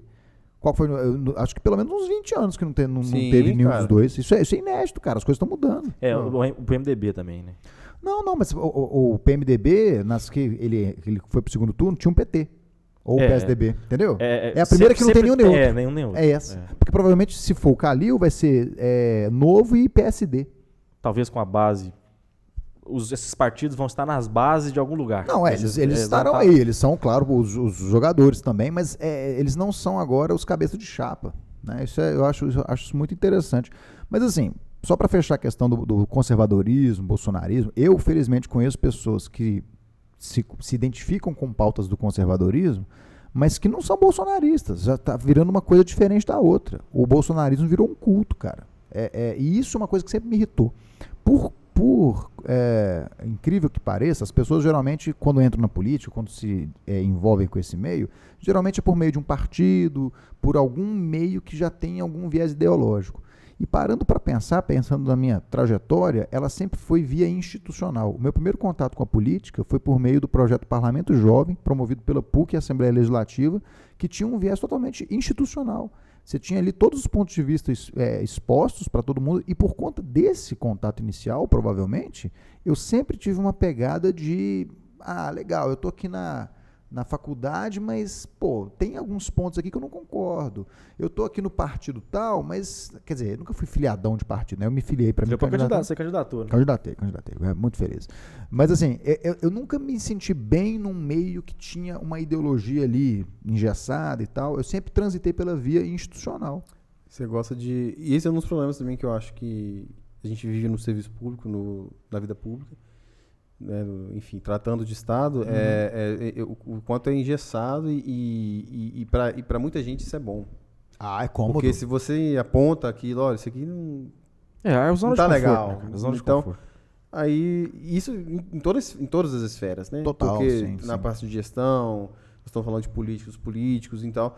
Falar de, de, de, de mudar, de mudança, de inovação, de, de- de- enfim, de, para muita gente é né? ofensivo. Então, é, É. porque você, não, não sempre foi assim, vai ser assim e tal. Vamos manter assim, eu que mando aqui, entendeu? E, enfim, e, e essa, acho que pensar no todo, pensar em, na população, né, no, em- no- no pagador de impostos aí, é, é- são poucos que pensam. São pouquíssimas pessoas, não só de políticos, estou falando de todos, Não, assim, sim, né, sim. em modo geral. É. É, cada um está pensando em si e o que, que pode tirar proveito daquilo. Isso é uma questão estrutural. As pessoas elas pensam muito assim: ah, não, para o Bra Brasil para frente a gente precisa fazer mudar para parlamentarismo, ou mudar para monarquia, ou é, privatizar tudo, ou estatizar tudo. Mas não, cara, é- é- de novo, não dá para resolver de cima para baixo, como o Bruno falou aí, né? Você precisa pensar a longo prazo. O Brasil não pensa a longo prazo. A gente não tem um projeto de longo prazo. E a mudança cultural é a que mais demora. Na verdade, gente, a conversa que a gente está tendo aqui, quem está ouvindo a gente, é, é- é- tudo que a gente está construindo aqui é uma cutícula, é, é- é um, é, um, é uma Um grão é um grão dentro grão de um de areia é um, num mar de ignorância e de, de pouca qualificação. Aí a gente pensa, pô, o serviço público é ruim, o serviço é ruim. Mas, pô, você vai fazer qualquer prestação de serviço aí, aqui no centro mesmo, você vê um monte de, de- de serviço mal feito, ruim, desqualificado. Então, é um problema, é uma, é uma, uma realidade que exige um esforço de gerações para melhorar. Né? O Brasil é um país muito grande, é muito desigual, então é, é, para a gente equalizar isso, bicho, é, é- demora muito. Mas eu acho que alguém tem que começar, né? Sim, Se não sim. for por meio de gente como, a- como nós aqui tendo esse tipo de discussão, promovendo essas iniciativas, que- furando um pouco a, a bolha da normalidade, do comodismo, a gente não, não vai para lugar nenhum. Sim. né? E- e cê- na, na época que você foi no movimento estudantil, Nossa, né? é nós, é, porque eu fiquei pouco tempo, co- conheci ele assim É. e tive que, já até contei isso, mas tive que largar por outras questões internas da- do próprio diretor acadêmico nosso, que eu acho que eu não posso arrumar a casa dos outros sem estar com a minha, estando com a minha bagunçada. É bom, é né? bom. Então eu tive que fazer isso. Cê- desse tempo todo que você passou, você acha que é uma pergunta até- pode ser até polêmica. né? Hum. Existe ou não essa doutrinação que tanto se alega das instituições de ensino, principalmente superiores, que foi onde a gente transitou e Sim. conviveu muito com várias outras instituições? Vamos lá. É, eu, eu acho que de uma fo- da forma que pintam, da forma que acusam, não. É, qual que é a, a narrativa de quem acredita que existe uma doutrinação? Existiu no passado uma escola doutrinária, a escola de Frankfurt, desenvolvida ali nos anos 20, 30 na, em Frankfurt, na Alemanha, que tinha autores de inspiração marxista que acreditavam que a revolução deveria vir por meio da- das escolas, da influência na cultura e tudo mais. Juntaram isso com o conceito de hegemonia cultural do Gramsci, que não era da escola de Frankfurt, mas era um contemporâneo, que também tinha essa perspectiva de transformar a, a- mentalidade da sociedade por via eh, cultural, educacional, porque ele identificou nessa hegemonia cultural da burguesia a chave para manter a, a coerção eh, sutil, a coerção silenciosa sobre a massa trabalhadora. Então ele teria que inverter a chave e aí a esquerda passar a fazer isso é, é num segundo momento, para conseguir alcançar a, a revolução e, e tudo mais. Então, na visão dessa turma, a princípio, né, supostamente, é, a revolução não viria pela tomada das armas, pelos meios de produção, de acordo com o marxismo tradicional, clássico. Não, ela viria por meio de uma revolução na cultura, na educação.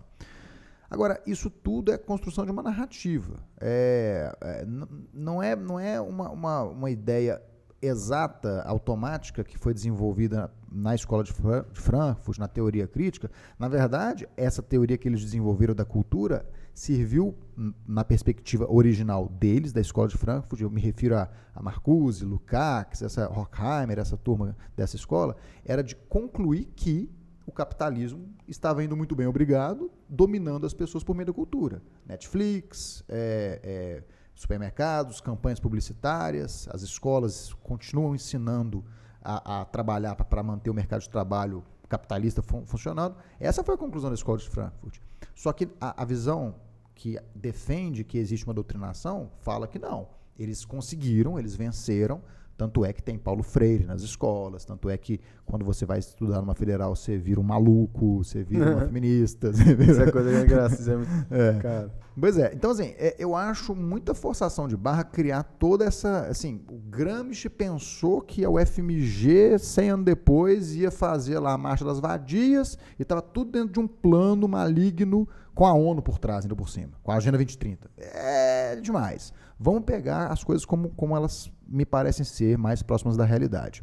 Existe professor, existe professora que força a barra em sa- em sala de aula? Sim.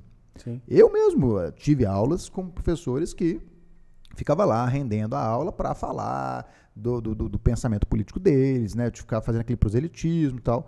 Eu acho isso improdutivo, eu acho que isso não fomenta o senso crítico.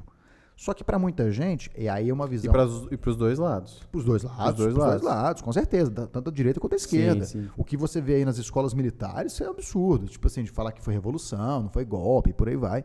É, ah, e, e, inclusive a doutrinação institucional do governo Bolsonaro, né? Lá no início do governo deles, com aquele primeiro ministro da Educação. É... Vai entrar? Não, não, não. Ele foi, não. Esse foi o segundo. É, é o Vasques. Vasques? Vesques. É um, era um, era um estrangeiro. Ficou tão rápido que... Era um grego, né? Não, não ele era colombiano. Ah, enfim. Se você puder pesquisar pro meu celular, acabou a bateria.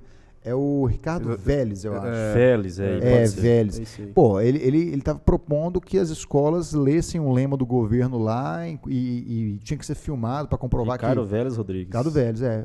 isso não é doutrinação, não? O que, que é isso, né? É, o próprio criador da Escola Sem Partido, Miguel Najib, ele criticou essa postura do governo Bolsonaro. Então, assim, ele, ele pelo menos está sendo coerente né, nessa proposta. Mas o que, que eu quero dizer? Doutrinação dos dois lados. Sim. E aí o que acontece? É, é, algumas pessoas acreditam que a universidade, principalmente a universidade pública, que é mais politizada, que tem um, mais, tem um espaço mais oxigenado para o debate, mais, mais oxigenado não, mas um espaço mais fértil para o debate. Né? Eu estudei em, em, faculdade particular, em universidade particular e universidade pública, e eu, eu tendo a concordar com isso, sim, de que a universidade pública ela tem uma pluralidade maior e, e isso pode é levar muito plural, né? mais politizado, eu acho. É, é. Pode a falar. Não, é porque o, a sensação que eu, que eu tenho é que é a mesma coisa. Você está numa sociedade. Sim. O que muda ali é que você tem uma hierarquia, que você passa por hierarquias que são é, os relacionamentos que eu tenho entre professor e aluno, né? E você tem ali, é, é, enfim, que, que saber onde você está pisando, porque é complicado, né? Você se foi aluno de mestrado, você é Sim, mestre sim, sim, também, sim, né? sim. É, em administração pública. Administração pública, sim. É, é, é complicado, porque você- tem pessoas que têm ego mais, mais, mai- Inflado. maior, Sim. tem pessoas que já, já são mais acessíveis, que não tem tanta aquela questão do ego. Assim, é variado, é muito. é- não dá pra você falar assim, ah, a universidade é assim, porque são tantas pessoas diferentes que fazem parte daquilo, Claro. é tanta gente que você falar assim que ah, a, a universidade é, é- é esquerdista. É é- esquerdista. Não, É. não faz o menor sentido, cara. Ma- Mas, aí que tá. Eu, é, eu, eu- eu vou, eu vou chegar nesse ponto. Isso, isso é muito legal de ver, porque é, o, o engajamento político nas universidades é, federais me pareceu, pela experiência que eu tive, que é claro, uma experiência limitada, né? Eu não, Uhum. eu não sou onipresente, mas ela tende a ser, a ter um protagonismo maior de pensamento de esquerda. Agora, isso está muito distante de pensar num, numa- num plano coordenado de, de, de Um Gramsci, orquestramento. orquestramento e tal. O que, que a gente vê? É, a universidade pública tem um, um espaço mais fértil para o debate, é, e muitas pessoas que se engajam politicamente dentro da universidade pública, claro que tem as particulares também. Vamos pegar a universidade, tá? Para a gente nivelar aqui. tá? Dentro da universidade, geralmente quem corre atrás de se engajar, de promover algum debate, quer ver um exemplo muito interessante? A FUMEC, uma, uma universidade particular aqui de Belo Horizonte, é, tem o seu DCE. Durante muito tempo, quem dominou a- a- o DCE da FUMEC foi um grupo de esquerda. E todo mundo fica assim, mas como é que isso é possível? Porque a maioria das pessoas não se importa. Ninguém liga, ninguém acompanha. Então, quem busca correr atrás, ocupa espaço. E é assim que funciona. E a direita começou a aprender a fazer isso muito recentemente. E, e, no, e, e- no- na pública, falando por, por experiência própria, Sim. a- como funcionário público, a, a ideia que se tem ali é que você, como funcionário público, você tem que defender o Estado, É. porque é onde, você tem a sua, Sua, sua renda, sua seu renda, sustento. seu sustento. Sim, sim. Então, assim, eu tenho que. Eu, sou, automaticamente eu não posso falar mal do Estado, eu tenho que ser a favor do Estado. E, enfim. E aí- e defender o tempo todo. Então, E- aí que vem essa perfeito. ideia do, do, do esquerdismo por ser é, estatal e não sei o quê. Mas, é, aí que tá. Não, não, não tem que ser assim. Não, Não e tem a- que ser assim. outro problema que a gente. Aí sim, eu estou falando de problemas reais, Uhum. que realmente acontecem. Você não vê um ambiente propício para o debate. Eu não me sinto confortável, não me sentia naquela época e não me sentiria hoje, confortável de eh, levantar a mão enquanto tem um professor fazendo seus proselitismos lá e dizer: ah, professor, eu discordo. Eu não, acho que. Eu não. O que que uma pessoa com um perfil comum vai fazer? Vai ficar contando segundos para a aula acabar, Acabar. para ele ir embora, para ele poder beber. E vai ter meia dúzia de alunos da sala que vai ficar lá deslumbrado. Nossa, que maravilhoso, que professor maravilhoso, porque pensam igual. Então isso é extremamente improdutivo. É óbvio que a, a- a universidade ela pode influenciar pessoas, né? tem aquela, aquela, aquela charge, né? Aquela crítica, né? Antes da federal, depois da federal. A, a- a menina entra lá de um jeito, sai de outro, toda É. feministona e tal. Agora, é, assim, a rigor, qual o problema? Se ela, se ela fez isso consciente e, e se expôs a outros pontos de vista que, que ela concordou. Ué, isso por si só não é um problema. Eu entrei na universidade cristão, quadradão, carolão, saí cristão, carolão, quadradão. tipo assim, be- beleza, é, é ouvindo metal o tempo todo, ao Sim, fim. sim. Então, assim, vai muito da, da- da- da- do quanto a pessoa está disposta a mudar a opinião dela é, e por que ela está mudando. Então, o que, que eu vejo na prática? O que, que, que é essa tal doutrinação que eu posso dizer que existe? Chega uma pessoa na- novinha na, na faculdade, meio insegura, querendo enturmar e tal, aí vê ali um grupo. Muitas é, vezes de outra cidade. é, dá, perfeito. É, tá ali assim um pouco ah, deslocada, insegura, desenturmada. Vê ali um grupo engajado, fazendo ali uma panfletagem, convidando para um debate todo cabuloso lá de, de Marx, de Gramsci e tal, que tem, é, de fato tem. E aí a pessoa se sente acolhida, se sente abraçada e tal, e se torna. Gente, o mesmo processo pode acontecer numa igreja. Tem muita gente que está na igreja é, para enturmar com a galera. Não é pelo, pelo, pelo essencial, pelo aquilo que deveria motivar efetivamente a pessoa a ir na igreja. Então, é, é- é- eu, eu acho que é daí que vem a doutrinação. Eu conheci pessoas que passaram pela universidade, tiveram ali os seus, seus momentos de, de, de rompantes comunistas e tal, de usar roupa, de fazer discurso bonitão, todo floreado. E aí passa um tempo, volta atrás, repensa. Ah, não, aquilo ali eu falei bobagem sem pensar e tal. Então, a doutrinação eu acho que está aí. É aquele núcleo mais engajado, é mais barulhento, vamos dizer assim, que convence algumas pessoas pela retórica, pela persuasão e tal. E ah, essas pessoas que são convencidas podem ser porque querem turmar ou podem ser porque realmente acreditaram naquilo. E tudo bem, tudo bem, sabe? Não dá pra gente também ir para um outro extremo e dizer não pode ter essa discussão na faculdade. O que eu acho que deveria ter e não tem é o contraditório. Então, por exemplo, a gente vai ter um debate sobre aborto na, na faculdade. Ah, o que eu já vi eh, em termos de debate sobre isso era partindo do pressuposto que tinha que legalizar num, num ambiente universitário. E que eh, era necessário ter um debate nesse viés, porque eh, o mundo ele já oferece a visão que é para ser contra. Então a, a universidade ela tem que servir como um bastião para levar adiante determinadas pautas. É, é- é- é- é- esse é o argumento que muitas pessoas usam para justificar não ter um debate tão plural assim. Tem que ser enviesado. Tem que ser enviesado. Porque a, a- universidade tem um papel de oferecer um contraponto. Eu discordo desse ponto de vista. Também. Eu acho que a gente tem que discutir tudo. A universidade é um. é um- A universidade tem que, tem que agir como o fiel. Cara, a gente vai, a gente estuda, a gente debate para construir senso crítico. Se a conclusão dos que, que vai gerar o seu senso crítico for ser de esquerda, beleza. Se a conclusão do- de mim for ser de direita, beleza. O papel da universidade, e aí que entra essa neutralidade, essa objetividade que a galera do Escola Sem Partido pede, mas pede mal, pede de uma forma agressiva, é justamente isso. Você criar um ambiente em que vou entrar na universidade, vou ouvir falar sobre aborto, vou ouvir falar sobre trans, vou ouvir falar sobre masturbação feminina, sexo oral, feminismo radical, Simone de Beauvoir. Vai ter o grupo religioso lá convidando para uma oração, vai ter um grupo liberal falando sobre Mises, sobre Adam Smith. Beleza, esse é o ambiente ideal. Não é um lugar que eu. Não, não podemos falar sobre liberalismo aqui. Esse- o MBL não pode entrar. O direito a Minas não pode entrar. Não, pode, pode e deve. Tudo bem que muitas vezes entra com aquele, com aquele viés. Se bem que a esquerda faz isso também, né? É, entra a direita Minas com o brilhante Ustra, entra uma, uma parte da esquerda com o Stalin.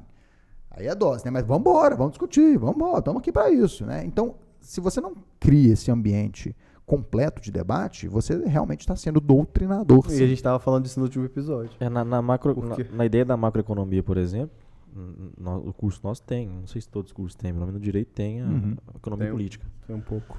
É, Um- um- eu, em momento um- algum, me foi apresentado uma escola de, de pensamento Clássica, né? econômico. A clássica sim, É. mas assim, dois segundos por. Adam Smith. E Só keynesianismo. quatro aulas de Marx, Keynes, Ah, pois Engels. é, pois é. E, e eu fui descobrir que existia, por exemplo, a escola de Chicago, né, Rothbard, Uhum. Aos, os austríacos. Os austríacos e tudo, depois de velho. É, pois é. E, sim, não- eu acho que- Agiram mal. e concordo contigo, a faculdade tinha que ser uma mediadora, vamos dizer assim, né? Olha, que é o local que traga o seu trabalho. E acho que a faculdade de direito perde muito. Total. Porque como a gente é formado para ser argumentativo, talvez ela poderia dividir talvez a sala ou, ou os períodos, né? Olha, vocês vão defender obrigatoriamente esse lado e vocês obrigatoriamente o outro lado. Sim, para trabalhar. Para trabalhar o senso crítico. com né? certeza. Quando eu começo a estudar o que é contrário a mim, eu posso até amenizar o meu grau de radicalismo. Sim. Mas isso, isso aí pra pessoa fazer, é, o que- o que o Matheus falou no episódio também anterior, é, que o Nicola colocou assim, ah, mas do jeito que você tá falando aí, muita gente vai se interessar e vai... Se você fosse, por exemplo, pastor, muita gente iria ao culto, tá, escutar e tal. É, e aí a conclusão que eu, que eu cheguei, pelo menos eu cheguei na conclusão que não. E o que o Matheus falou assim, não, porque as pessoas não estão interessadas em sair da sua zona de conforto, mais ou menos isso, né? Sair da Sim. sua zona de conforto e dar a cara a tapa, mais ou menos isso, assim, de você já tem uma um, já tem seu viés, já tem sua visão de mundo que não dá pra medir se você tá mais certo, mais errado, onde é que você tá. É, e chegar para você chegar num ambiente neutro é muito difícil porque vai, vai custar é, esforço seu da sua, da sua parte em, em mudar em estudar mais coisas que são conflitantes com as, com, com as suas crenças Sim. então é, idealmente seria nossa seria perfeito viver numa É sociedade ótimo. que as pessoas sejam abertas a essas discussões Mas aí. mas isso aí é, é um preço alto que as pessoas não querem pagar. Eu, eu, eu percebi isso, porque eu também sou muito Sim. essa pessoa que quer ver os dois lados. Eu não quero estar num lugar só. Eu É. quero sair da, eu quero estourar minha bolha. Sim. Então, Sim. É, inclusive, se você quiser furar a bolha, me siga nas redes sociais. Sim, sim. a gente discute todo tipo de coisa lá. Sim. É, Cabuloso. É, é, não, é, realmente a gente discute tudo. Agora, é, o que você falou me faz pensar muito na, na- em como operacionalizar isso, né, esse cenário ideal. Porque realmente é muito difícil alguém se dar o trabalho de, pô, não, vou sair da minha bolha aqui para ouvir o Beltrano, ouvir a Ciclana, né, aquele negócio chato. É, a única forma que eu vejo para que haja uma possibilidade de um debate plural é colocando todo mundo é, engajado para colocar o seu ponto de vista. Por exemplo, o que, que acontece, pelo menos até muito recentemente, nas faculdades, nas universidades? Quem está disposto a propor um debate é um pessoal mais progressista, mais de esquerda. Vai lá discutir sobre cotas raciais, sobre legalização de drogas, sobre problematização de, de padrões sociais, e isso, isso tudo é necessário. Eu não estou nem dizendo que não é para ter, tem que ter tudo, tudo, tudo. Agora, tudo mesmo. Então, o que, que a gente vê até então? Esse, o pessoal tomava a iniciativa, e é por isso que muita gente, é, entre aspas, né, discorda que, que não existe alguma forçação de barra nas universidades. Porque fala o quê? Ah, não, eu já tive aula em faculdade com professores de direita. É, eu sei de cursos, né, geralmente cursos de exatas não tem tanta é, en- entrada assim, de discussões é, políticas de esquerda e tal, mas é justamente porque não tem é, é, discussão nenhuma. Não é porque tem de direita, é porque o pessoal de direita, eles simplesmente não se organizam. Eles estão de saco cheio, eles querem ir embora. Eles Há um veem. pragmatismo. É, é, tipo assim, é mais o foda-se mesmo. Eu vou assim, é, ah, não, eu vou lá na faculdade, pô, que saco, de novo esse pessoal discutindo aqui sobre Marx. Eles não vão se organizar, pelo menos até pouco tempo atrás, não vão se organizar para discutir Mises. Eles só vão embora beber. Vão vão ali, vão, vão- ou criam uma discussão paralela fora do, do ambiente universitário. Eu acho que existe um potencial agora que tem MBL, que tem Direita Minas, que tem Livres. Já ouviram falar do Livres? Você gosta do Livres? É, é um grupo liberal na economia e nos costumes. né? Eles têm uma, uma pauta realmente contra o Bolsonaro, inclusive, é, do ponto de vista liberal. É bem, depois eu te, te encaminho. Mas assim, é, se essa galera estiver disposta a entrar no debate público com o pessoal que já está acostumado a debater na faculdade, fica interessante. Aí a gente vê uma coisa é, nova acontecendo. Mas isso passa por tensões. O pessoal que está lá não vai querer perder o espaço, e aí vai ter que ceder, pessoal é, vai, vai ter algumas dores aí no processo. Mas eu acho que. É doído, cara. Eu, eu passei É. por processo de recente, né, da pandemia, eu acho. A gente discute muito no, no grupo de WhatsApp lá. E, e eu comecei a escutar caras que eu odiava. Olha aí. Tipo Kim Kataguiri. Não, sim, chato. E, e- e- mas eu comecei a escutar ele e, ver, e, assim, é, comecei a perceber coisas que, que na- pelo menos nas atitudes, não nas palavras, nas atitudes dele começaram a, a me chamar a atenção. Por justamente ser esse, esse, esse político que gasta menos dinheiro público, Sim, sim. que que propõe questões é, voltadas para a questão é, orçamentária, Orçamentária, do sim. governo, Uhum. né, para diminuir gastos e tudo mais. E eu acho isso sensacional. Não, então, ótimo. é, por mais que eu não goste da pessoa, eu comecei a, a me, a- A a me ideia. permitir aceitar. E, e nesse sentido, você acha que a, a- essa organização da direita, ela está de fato evoluindo ou é só uma casca?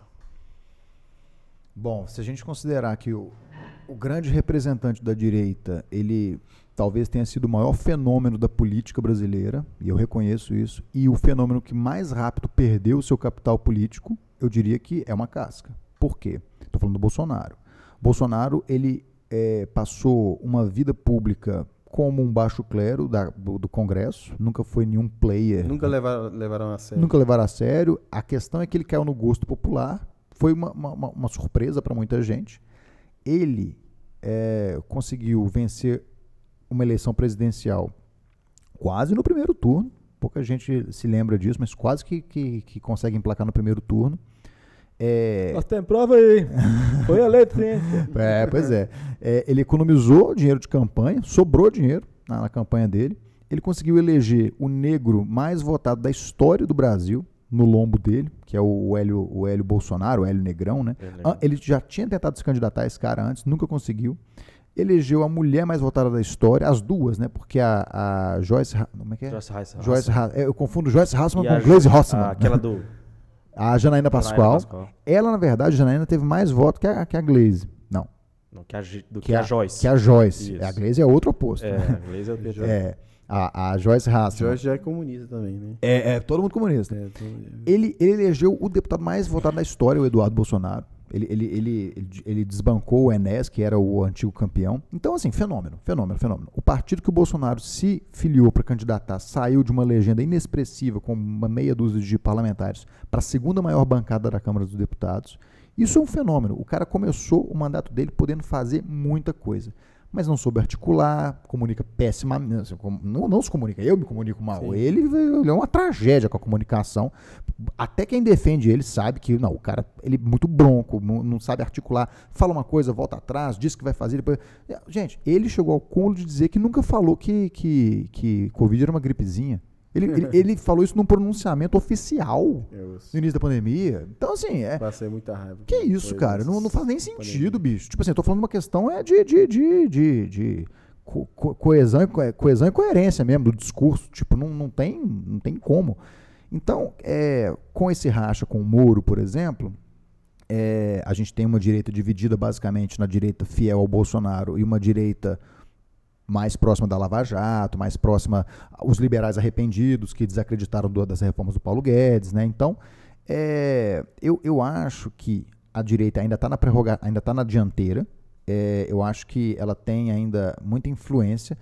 O que eles é, temem mais do que tudo é a, a, a sombra do Lula, né? ofuscando aí a, as projeções, as perspectivas, porque o Lula, cara, ele demorou muito para emplacar. Ele, ele candidatou muitas vezes antes de finalmente uhum. ganhar. Mas é igual uma, sei lá, igual uma pedra esquentando. Uma pedra demora para esquentar, mas também demora para esfriar. Então, assim, o Lula agora ele, ele, ele, tem essa memória coletiva e que é inexplicável. Você não consegue explicar para uma pessoa comum do dia a dia que, cara, não é porque o Lula naquela época dele era bom que hoje vai ser. O contexto é totalmente diferente. Mas a, a, o que está na memória? No tempo do Lula era bom. No tempo do Lula tinha emprego, tinha renda, tinha comida, tinha oportunidade. Acabou, bicho, acabou. Então, assim, o, o, o bom, respondendo a sua pergunta, Sim. né? O, eu acho que a direita ela, ela se pulverizou, ela está tá numa guerra fratricida. É... Mas também com, com, com um representante desses não, é fácil. Também acho, justamente. Não, cara, o, o, velho, é, eu fico assim, gente, eu não vou, de novo, eu não votei no Bolsonaro, mas me dá um desgosto de ver como que alguém com tanto capital político perdeu tão rápido. Bicho. Dois anos, né? Que Ué, em dois não, anos ele perdeu. Dois anos, ele cara. teve talvez mais. Eu, eu, eu, acho que o auge da governabilidade, vamos dizer assim, uhum. né? Essa palavra que eu gosto muito de usar. É, quem teve foi o Lula. Ah, o, Lula teve nas mãos ele, ele não era odiado por praticamente ninguém. Não, né? justamente. Então ele teve a oportunidade de fazer reforma tributária. Ah, ele poderia ter feito até mais. A reforma agrária, ele poderia ter feito Sim. muito, mas ele não gastou esse capital político. E quem se aproximou mais disso foi o começo do mandato do, do Bolsonaro. Ele tinha muito capital. Sim, ele estava com a faca e o queijo na mão. Ele, ele tinha um potencial muito grande de fazer muita coisa. Só que, por exemplo, é, a base dele se esfarelou, briga interna, se foi porque. É, se foi por conta de, de, de realmente é, é, uma postura interesseira, por, por conta de Joyce Hassman, por conta de frota, por sei lá. É, muita gente se afastou dele. Ele não conseguiu emplacar o partido que ele queria fazer, o Aliança pelo Brasil, sinal de que ele não, não tá tão engajadão assim. E com o tempo, também por conta de pautas que eu considero que não são de primeira necessidade, gastar um capital político gigante para aprovar voto impresso. Ô, bicho, na boa, não, não tem. Oh, é, realmente foi assim, virou uma bandeira do cara. Tipo assim, eu vou, vou mobilizar todo mundo aqui. E, tipo, galera, você tem, tem sei lá, é, um, três oportunidades, talvez, de conseguir emplacar alguma coisa útil com o Congresso. Porque depois disso, vai ser o Centrão cada vez mais cobrando, uhum. pedindo. Eu não sei se vocês viram isso, mas a liberação de emendas parlamentares. Bateu recorde. Em 2020 e 2021, assim, a, a, o contraste com os anos anteriores é, é pornográfico, é, é, gigante. Sinal de que o cara já está vendido. O cara ele ele, ele, ele, ele tá respirando por aparelhos e, e, e o, o aparelho quem está mantendo na tomada é o centrão. Entendeu? Uhum. E aí, ok, ele pode até conseguir continuar assim, mas quanto mais você fica refém do central, a gente viu com a Dilma. Quando a Dilma perdeu o controle com o centrão, é, com, com o Congresso de uma, de uma maneira geral, perdeu o controle com o Congresso é praticamente perder o controle com o centrão, né, de, de, em outras uhum. palavras. E o descontrole da economia veio impeachment. Sim. Então, assim, cara, é, é, isso acontecer de novo num intervalo tão curto de tempo é péssimo. Pra, ninguém horrível, ganha cara. com isso. A economia, quem, que vê, quem vê lá fora, o investidor e tal, acha que aqui é uma, uma, uma loucura, uma farofa. Então é. é, é tá certo. A minha esperança é que, tá ele, a minha esperança é que ele desistisse, desistisse de se candidatar. É, mas não... Ah, mas Bolsonaro. E... mas, mas assim, você acha que ele vai participar dos debates ou ele vai fugir igual da última vez? Então. Que, que agora não tá fácil para ele. Tá fácil. Então, é, pela, pela, fugir, não vai ser igual da última vez, não. Pela, pela estatística, pela probabilidade, é, ele estaria cometendo um grande erro se fizesse isso. Era, é, seria um, um, enorme excesso de autoestima e de otimismo ele fazer uma coisa dessa. Porque, é, é assim, isso é até supra-ideológico. Todo, é uma estratégia eleitoral mesmo. Se você está indo bem nas pesquisas, se você está surfando na onda, arrisca o Lula não ir eventualmente, mas ele também não vai se dar esse luxo. Mas assim, quando a pessoa está cotada para ir para primeiro turno, para ganhar de lavada e tal, não vai mesmo não. Até porque eu pro... até já pra gente já concluir essa questão e caminhar para um final. Eu tô de boa, vocês ficam. É... Num debate talvez seja muito problemático para os adversários do Lula, porque uma coisa nós temos que reconhecer. Ele tem uma eloquência. Tem. Ah, ele, ele, fala pro povo, com certeza. E ele tem um carisma. Mas o Bolsonaro também tem. Não, de outras formas. Dados, né? É, também. Porque tem, tem mais. se ele apresentar os dados que da época que ele governou. Não, o problema é que ele. Né, assim, Sim, ele pode. Ah, isso, ele tem que fazer isso. No meu governo, todo mundo dormia, comia bem, né? Tinha comida na E eu na acho mesa. que ele deve ter feito algum curso com o Edir Macedo. Sei, ah, de, capaz, de, capaz. entendeu? De, de atrair. É, não falo negativamente, não, não porque não, é oratória. Edir, Edir Macedo pode falar mal vontade, meu amigo. É, é oratória, o cara tem, velho. Ele, ele te vende esse copo aqui é. falando que foi a, a é, Cleópatra que isso, fez. É, e vai te curar do câncer. Entendeu? Então, é isso assim, aí. E isso vejo uma certa dificuldade, porque vai virar o que virou o Nando Moura com o Nicolas lá no, no, no debate. Vai. E, e, salvo raríssimas exceções, eu não vejo como ele fugir dessa, dessa batalha, que vai virar uma batalha campal. Vai, vai. E se o Ciro. Ah, não. Ciro morreu. Depois que o Moro entrou, bicho. é, politicamente o Ciro tá mal mesmo. É, na verdade, nunca, o Ciro nunca esteve bem, né? Isso é um, isso é um ponto. Ele Mas, teve uma ascensãozinha ali. Teve? É, teve, assim, no, no, no, no em 2000, 2018. Mas, assim, é, agora que o Moro entrou na rodada, é, ele deve pegar. Ele, ele não acha que ele vai. É porque, vamos lá, é o que, que acontece? O Ciro, ele, vai, ele tem que disputar os votos da esquerda. O Moro disputar os votos da direita. O Moro tem mais margem, o teto dele é mais alto para conseguir mais voto do Bolsonaro. O Ciro não. A esquerda está mais é, disciplinada em torno do Lula. Então o Ciro não tem muito para onde crescer. Ele pode até pegar um eleitorado mais do centro, ali, alguma coisa, mas quando começa a ir um pouquinho mais para a direita, já vai começar a migrar para o Moro. Então eu acho que a pior coisa que poderia ter acontecido com o Ciro foi ter o Moro entrado na, na disputa. Agora, é, eu acredito ainda, vão até, pode anotar aí, existe a possibilidade, não me surpreenderia se o Ciro desistisse, como ele ameaçou ele desistir. Ameaçou, né? Ele disse. Na, na, no contexto da PEC dos precatórios, parte da bancada do PDT votou a favor da PEC, e aí ele, ah não, absurdo e tal, aí me pareceu ser uma saída mais elegante, ah, estou desistindo da candidatura por uma questão ideológica e tal, e não porque ele está lá com 5% magrinho de voto, né? Mas assim, eu não me admiraria se por algum motivo ele desistisse simplesmente para não ficar feio. Mas vamos ver. Eu acho que, que atualmente quem Acho que o cenário vai ficar nesses três? Moro, eu acho que sim. Eu acho que sim. Eu acho que sim. Eu Não dá a... tempo de mudar também, né? Ah, não. É, isso é, é difícil de dizer porque. O cara, fenômeno da política, ele, ele não, é é ali uma- no... Ué, gente, quem é que acreditava que o Zema ia ganhar aqui em Minas? É. Quem? O cara tava lá embaixo. De repente, o Anastasia teve menos voto no segundo turno do que no primeiro, né, em 2018. Então, é, tudo é possível. Agora, mantendo ali essas, essa tendência e o Moro conseguindo se consolidar, arranjando um bom vice, eu acho que quem mais precisa de um vice estratégico, quem mais tem que se preocupar com isso é o Moro. Porque o Moro sozinho, ele não, ele não garante é, é- é um, um segundo turno. O- até o Lula está preocupado com, com um vice. Se o Moro fizer uma, uma campanha de apaziguamento da, da- de conciliação que o Bolsonaro não fez, Sim.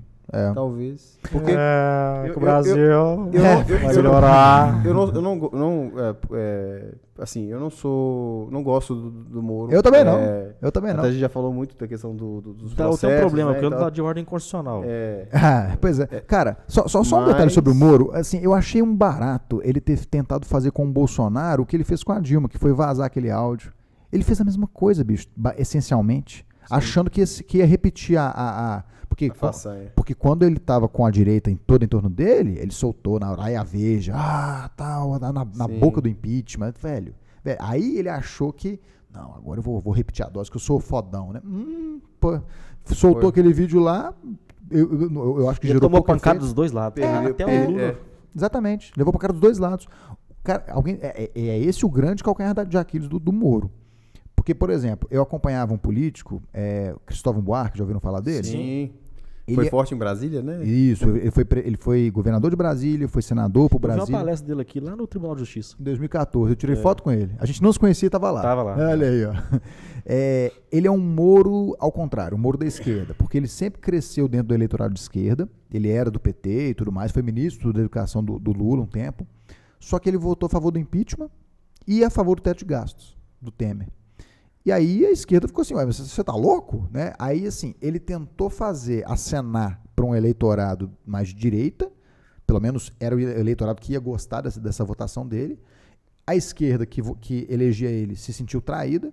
A direita cagou pra ele, porque, uai, não é porque você vai votar isso que você é menos petista. Eu sei que você é petista. E se ferrou, cara. Numa disputa pra, com, com duas vagas para Senado, ele ficou em terceiro. Ele, ele assinou, assinou a morte de política Assinou, isso aí. é. Eu lembro disso aí. Foi uma... Justamente. E aí o Bol... Ah, você porque você estava em Brasília, né? Eu, Justamente. eu- porque eu sou de Brasília. Exato, eu, é. De vez em quando é. eu acompanho é, alguma coisa é, de lá. E Exatamente. nesse, e nesse cenário, você acha que o Moro ele vai trazer alguém do PSDB, do MDB, pra ser vice? Ó, Ou você acha então. que o, P- o PSDB não vai se rebaixar a isso? É, Eu acho que não vai se rebaixar, não apenas pelo PSDB, mas pelo Dória, que ele é, é- o Dória é, é- é grande demais, ele se acha muito para se submeter a uma vice-presidência, mas nunca que ele vai querer fazer uma coisa dessa, eu acho, né? É assim, outro que eu não, que eu não consigo engolir. É, não, marqueteiro. desce- é, é, não, olha aí, a gente tá falando de, de- Olha que interessante como é que as coisas são, são sutis, né? A gente falou de Bolsonaro, Moro, é, é, Lula, Ciro, só agora que a gente tá falando do Dória. Então, assim, porque realmente ele é um cara que tá, assim, bem na margem da, da, da, do, do, da Aproveitador. disputa. Ele não tá Bem, nem no é, rebote. nem no rebote, é. Mas assim, eu acho que a melhor pedida pro Moro numa vice-presidência é o Mandetta. Não pelo Mandetta em si, ele é uma figura um pouco inexpressiva, mas pelo partido que ele está inserido. Agora, o. Como é que chama o partido novo? É o União Brasil? União, é. União Brasil, é, que é a fusão do DEM com o PSL. Né? Esse- esses dois partidos, tudo bem que vai ter uma grande evasão, né? porque muita gente, os bolsonaristas do PSL vão sair, certamente, mas é uma combinação que gerou maior a maior bancada do Congresso, da maior bancada da Câmara. São cerca de 80 parlamentares hoje. Se sair, sei lá, 30, ainda tem 50. Isso reflete no fundo eleitoral, no fundo partidário. Então, com essa, com essa, essa bomba, né, com, essa, com essa, esse, esse volume de gastos e com a capilaridade que o DEM conseguiu, porque os partidos que melhor eh, tiveram melhor desempenho nas eleições municipais, em termos de crescimento e tudo mais, foi DEM, PSD, o, acho que o MDB continua bem influente. É, não, certamente continua. Ele, ele perdeu um pouco, mas continua com o maior número de, de municípios. Mas reparem, é, o DEM está nesse meio, né? Então, junta isso com a, a, o PSL, e isso pode gerar um capital político interessante em termos de, de financiamento mesmo. Então, outro, a outra opção interessante para o Moro seria o Pacheco, mas o Pacheco é outro que eu acho que não toparia se rebaixar a uma vice-presidência. Acho não. que deve se recandidatar e talvez tentar o presidente. O, o, o, Pacheco está numa situação muito confortável, porque ele está no meio do mandato dele de senador. Então ele não perderia nada se, se tentasse a disputa. Ele, ele faria como o Anastasia fez em 2018. Ele estava no meio do mandato, tentou, perdeu, voltou para o Senado, tranquilo. O Pacheco está nesse, tá nesse momento assim. Mas assim, realmente não sei, cara. É, é o, o, que eu sei é que o Moura é o que mais precisa pensar estrategicamente o vice dele. Porque ele precisa de, de voto mais do que todo mundo. E você acha que um segundo turno, de hipoteticamente, Lula e Moro, é barbada pro Moro ou não? Cara, vai ser uma disputa muito interessante. Muito interessante, porque. Bom, algumas, algumas pesquisas estão indicando vitória do Lula no primeiro turno. Eu não sei se essas pesquisas elas estão. Bom, pesquisa depois do que a gente viu aqui com o Zema, com a Dilma mesmo, né, que candidatou a senador e perdeu feio, né? Tava em primeiro, foi para quarto. É, tem sempre que ver com um olhar crítico. Mas é, Cara, essa pergunta é muito boa, viu? Gostei. É, pode falar. Não, não, porque é, é, pelo que o, o, Pita falou aqui pra gente, né? Acho que a, a questão do Zema mesmo, ela foi muito acho que a, política, a, a pesquisa não, não teve tempo de atualizar porque... É, entre ele, debate ele, e a pesquisa não, não deu tempo. Ele, ele, foi tão rápido, assim, questão do, do, de começar a participar, dos debates, né? Por causa da, do número mínimo que tem que ter, né? Sim. Aí ele começou a participar e foi onde ele... Despontou, né? É. Sim. A, a, minha pergunta, ela vem no seguinte sentido, no seguinte cenário. Porque há uma inimizade dos eleitores do Jair.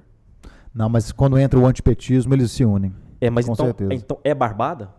Não, Barbada não.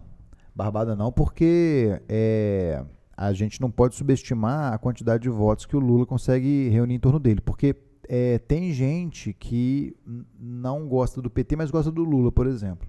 Né? E, e o, certamente que todos os votos mais. Aí que tá. Todos os votos da esquerda, obviamente, vão para o Lula. A questão é ver quantos votos desse centro estão mais inclinados para o Lula ou para o Moro. Aí vai ser muito da, da narrativa de cada um. porque nós estamos falando exatamente desse, dessa, dessa zona cinzenta. Porque o antipetista, ah, se, se mesmo que seja um antipetista bolsonarista que acha que o Moro é um traíra, nunca que vai votar no, no Lula. E, e, provavelmente não vai querer desperdiçar o voto dele, porque é um cara mais engajado, mais uhum. aguerrido, lá, lá, aquela coisa toda. Então ele vai, deve ir para o Moro. Então nós temos que, de um lado, o Moro, temos aqui o Lula. A questão é, vamos pegar até essa carta aqui, tipo assim, quanto do eleitorado médio que está na, na, naquela zona cinzenta vai ser mais puxado para o Moro ou para o Lula? Eu acho que pode levar, eu não acho que é barbada não, isso é um ponto, é, eu acho que pode ser uma, uma eleição tão tensa como foi aquela do Aécio, da Dilma. É. Porque é, eu acho até que, que Lula e Bolsonaro vai ser menos é, é, tenso do que Lula e Moro. Porque o eleitor do Bolsonaro, acho que vota no Moro, assim, se for contra o Lula, acho que vota. Acho que não vai ficar de mimimi muito, não. É, que no máximo vai anular, né? Porque votar no Lula já é, já é tipo assim, já, o cara já, já faz uma. Não vou votar no comunista Moro e aí por isso vou votar no comunista Lula, né? Tipo assim, como assim? É, mas assim, eu acho que Cara, vai ser muito tenso. Eu acho que seria mais tenso se fosse Bolsonaro e Lula, sinceramente. Eu não sei quem ganharia, se Lula ou Bolsonaro, numa disputa entre os dois. Mas, é, na verdade, não. Eu acho que quem ganha é o Lula. A verdade é essa, na minha opinião. Então, na, no, no, no, no, seu mãe de Nai, ah. Bolsonaro e Lula, dá quem? Lula. E Lula e Moro? Não sei. Não sei, de verdade. Eu acho que eu acho que tem mais chance dar Lula tá? Na, na, nesse cenário, mas vai ser mais disputado do que se for Lula ou Bolsonaro. Mas acho que nos dois cenários o Lula ganha. E se nenhum dos dois tiver, ou seja, não tiver nem Lula, nem Bolsonaro na disputa, num, num, é, num milagre. É igual, assim. é igual a pesquisa do antagonista, você viu? É, Moro é líder em todos os cenários sem Lula e Bolsonaro. tipo assim. Aí meu amigo falou assim: o Cruzeiro foi para a Série A sem 10 é, times. Sem 10, exatamente, exatamente. Num cenário sem, sem Lula e sem Não, assim, Bolsonaro. você acha que, na sua opinião, é melhor para o Brasil que, Ah, não, nós estamos fodidos. que um deles não, não consiga se candidatar? Um Se deles. candidatar. Porque um deles não se candidatando, o outro rui praticamente.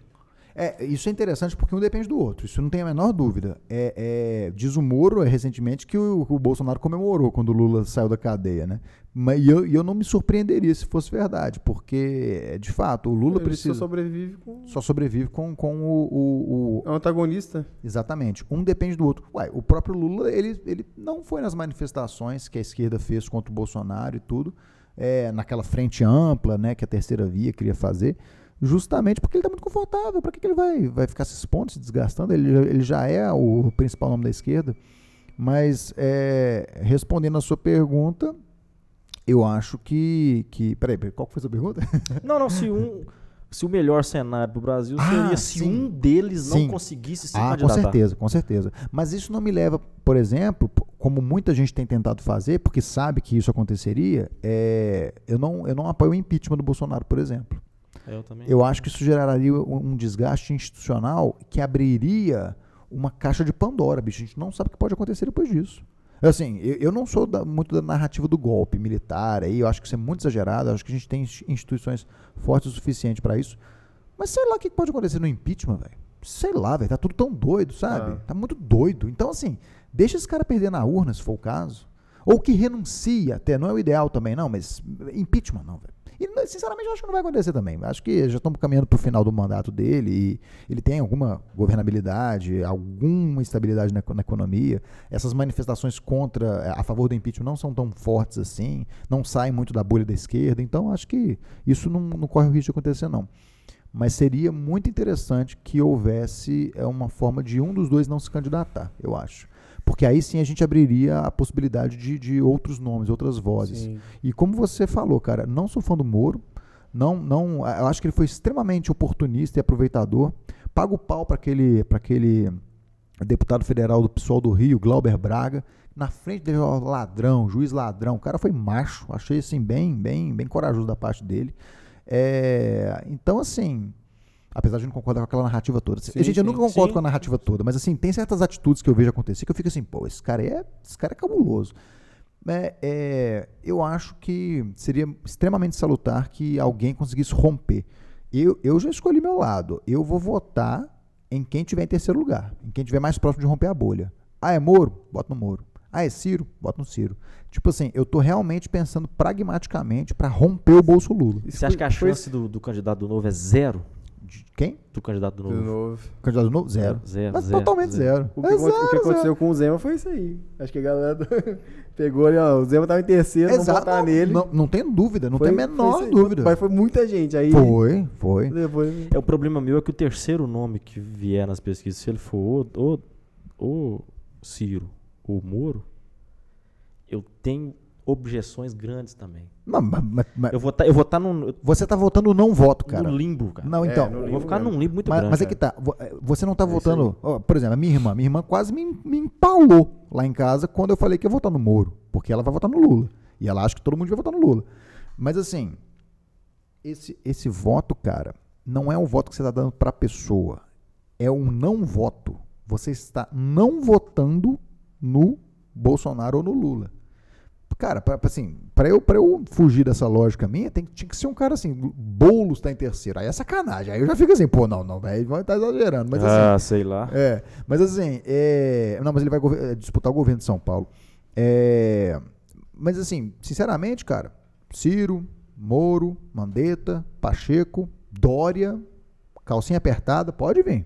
Eu voto, voto no calcinha apertada, problema não. E aqui em Minas, o que, que você acha que vai dar? Aqui vai ser muito interessante, bicho. Eu tô, eu tô muito, muito curioso para ver o que, que vai ser. Justamente como eu já comentei com vocês, né? Vai ser a primeira disputa, provavelmente, né? Vai ser a primeira disputa em que não vai ter PT ou PSDB. Isso é inédito, isso é, isso é muito, muito interessante. Acho que o Zema caminha para uma reeleição tranquila relativamente. Vai depender do tanto que vão apostar no Calil como eventual candidato. Porque é o Calil, ele está muito bem cotado, está bem avaliado, assim, por mais que muita gente critique ele aqui, é, é, o contexto de pandemia, ele foi reeleito em primeiro turno, isso é fato, né, é estatístico. E ele está num partido que tem crescido muito, que está com um capital político gigantesco, que tem Rodrigo Pacheco na presidência do Senado, que tem o Kassab fazendo uma articulação gigante pelo Brasil afora, que conquistou muitas prefeituras, isso conta. É muito importante avaliar o desempenho eleitoral dos partidos nas eleições municipais, porque isso vai se refletir. As eleições são ganhas na base, em cima de, de, contatos com prefeituras, com câmaras municipais. É lá que você tem um contato direto com a população, porque o presidente, o candidato a presidente, não tem tempo para ir rodar em tanto lugar. Então, essa articulação é, é, é essencial. Então, se o Calil tentar uma, uma, disputa, vai ser interessante, mas eu acho que caminha para o Zema. Zema. Acho eu, que sim. Eu espero que sim. O, o Calil tá com. Um, tem uns. Um, é, CPI. Uma CPI. Ah, é um, a CPI da Bega Trans? É, tem uns. Mas acho que não vai dar nada. Olha, a tá CPI. envolvido aí com.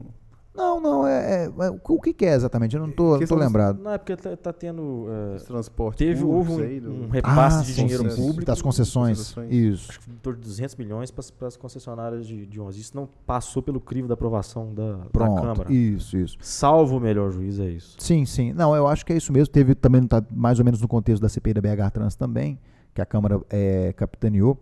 Mas eu acho que isso não seria suficiente para desidratar uma candidatura dele em 2022. É ano que vem, né? Então acho que ele está.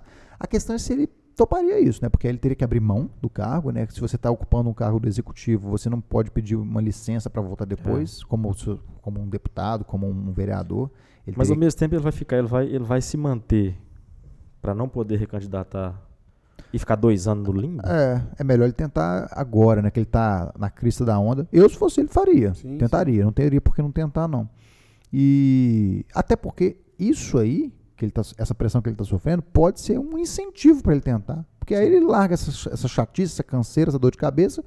E mesmo que perca, tá, tá, é, fez ali o merchan dele e tal, é visibilidade. Mas assim, a disputa que vai, vai- em Minas vai ser. Eu tô curioso para ver, porque não vai ter PT nem PSDB, né? A, a lógica, cara, isso pode gerar um, um ponto de inflexão que vai influenciar a política de Minas nas próximas décadas. Porque, gente, quem iria imaginar que Minas Gerais, um dos berços do PSDB, né, o- é- é São João del Rei ali, a família Neves e tudo, virou pó. Pó. Isso, isso é fantástico, bicho. Cara, hoje é deputado federal. Exatamente. Não, que que isso? E, e- e entrou assim só porque, né, tipo, o cara... O cara depois é preso, processado e não sabe por quê. ah, é. Olha a analogia que ele fez. Ó, Ó. ó, ó, Ninguém Veja falou nada, Falei né? nada, não disse nomes. Cara, sabe o É. que nós podíamos fazer? É, fazer- sabe o canal livre, que acaba as eleições e junta aqui um tanto de gente e vai comentar as eleições? Nós podíamos fazer isso. Pode Depois fazer. da Olha, eleição vamos ano que vem. Ia ser um prazer. Sentava aqui, conversava, gravava meio do Fazer Fazer, a fazer até live, ao vivo, não Fazer sei. a live, exatamente. Cara, e É uma boa ideia. agradecer demais você, cara. É, Assim, tomamos muito seu tempo aí. Não, mas foi legal, foi bacana. E passamos por vários assuntos e o cara. Ainda tinha muito. O cara foi Deixa ele mais, fazer o de, merchan dele mais de também, ué. 50 países. ainda Tem Foi, muito, 50 países. foi pro Acre, não, Foi pro Acre. não trouxe a esfera do Não dragão. Ninguém trouxe. falou disso, né? É, mas E, tem... ó, eu vou te falar, se a gente começar a falar de viagem, porque eu sou, eu sou muito fã de viagem, eu Aham. gosto, não viajei tanto quanto. Tá, mas... Eu ia até perguntar algumas coisas, mas a gente entrou em música, que também era coisa que eu queria conversar e sim, tal. sim, Vamos marcar uma próxima aí, Pô, pra você claro. voltar, a falar dessas experiências aí, porque tô à pô, disposição. 50 países. 50 países, 25 cara. estados. É, 25 25 51 estados. países. Foi, foram, ah, inclusive, assim, uma, uma constatação triste, mas claro que não tem problema nenhum, que é 2021 vai ser o ano que eu não vou ter tido a oportunidade de, de ir para algum lugar bizarro, assim. Eu, eu fiquei quieto aqui em Belo Horizonte dessa vez.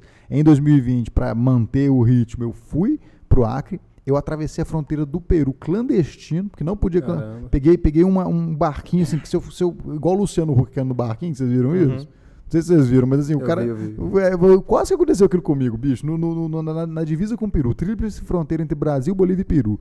É, e esse ano eu vou eu fiquei quieto. E aí vai, vai quebrar uma sequência minha de 10 anos viajando pelo menos uma vez por ano para algum país fora aí, algum país, Como né? diz o Jovem Nerd, selo babaca, né? É, ser, não, é ser babaca. É, não, e assim, e assim, white people problems também, né? Ah, estou tão triste que não vou poder viajar pra fora esse ano tal. Mas assim, eu, eu tô encerrando um, uma- um legado aí de, de 10 anos com experiências. E assim, não é viagenzinha, blogueirinha, não. É assim, é, é punkzão Mas mesmo. pra quem assim. gosta é uma prioridade. Não, Eu, total, pra mim é total. prioridade. Cara, e assim, dá pra, via- dá pra viajar bem e barato, Uhum. cara. É- é- já ouviu falar em Couchsurfing? Já. Pois já. é, não, assim, é, é, né, eu viajei o mundo, assim, cara. Eu, eu gastei, assim, somar tudo que eu gastei de hospedagem nesses 10 anos, não dá, não dá 5 mil reais. De verdade. Tem um juro. brasileiro aí, não sei se você conhece ele, faz vídeos no YouTube, ele posta muita coisa aí. Ele começou a fazer essas viagens. Ele era de Brasília, inclusive. Aham. Acho que ele é na- eu, eu morei no Gama, ele. Acho que ele morava no Gama também. Ele começou a fazer viagens assim, de couchsurfing. E sem dinheiro mesmo. Ele tinha só de passagem. Ele, ah, ele começou a vender, tipo assim, é, bala na rua. Sim. vender coisa na rua assim pra, pra juntar um dinheiro. Ele falava, não, porque eu tô vendendo pra viajar mesmo e tal. E, o cara vai fazendo isso. E aí ele vai, ele vai pra Europa, aí ele fica lá assim com um limite de dinheiro. Aí, tipo, ele arruma o dinheiro do dia pra comer, e às vezes é co- co- come de graça Se em alguns vira, lugares, né? tal, tal, tal. E nisso o cara vai vivendo ali, cara. E Pois ele é. vai no, no couchsurfing, vai fazendo as coisas. E o cara conhece o mundo inteiro, praticamente assim. Oi, tem, tem gente muito doida nesse mundo, cara. Eu, eu topei com uns malucos aí, desses que ficam na Praça da Liberdade vendendo artesanato. O cara tá viajando há 4, 5 anos. Ele para numa cidade aleatória, fica lá um mês, fica lá dois, fica lá vendendo as artes dele e tal. Assim, os caras são cidadão do mundo mesmo, Sim, sim. né? E assim, cara, dá pra gente falar um podcast inteiro sobre Não, isso, cara. vamos- Eu, vamos assim, caramba. Sibéria eu já fui, deserto, montanha, é, assim, é. É. maravilhoso, cara. Tem muita história pra contar, muito perrengue também. Não, é, é isso aí a gente sempre fala, eu sempre lembro. Vamos gerar conteúdo pra. Lógico. É, é, quer dizer, já geramos aqui Sim, e deixar sim, um gerar mais. pra próxima aí. Claro, não, com certeza. Vai, vai ser um prazer. Eu Parte gostei- 2, né? É, a parte É, dois, não, não, tô à disposição, gente. Vai ser bom. Eu vou trazer um contato também da, da área da música, do cenário da música. Acho que vai agregar bastante vocês. Pô, top demais.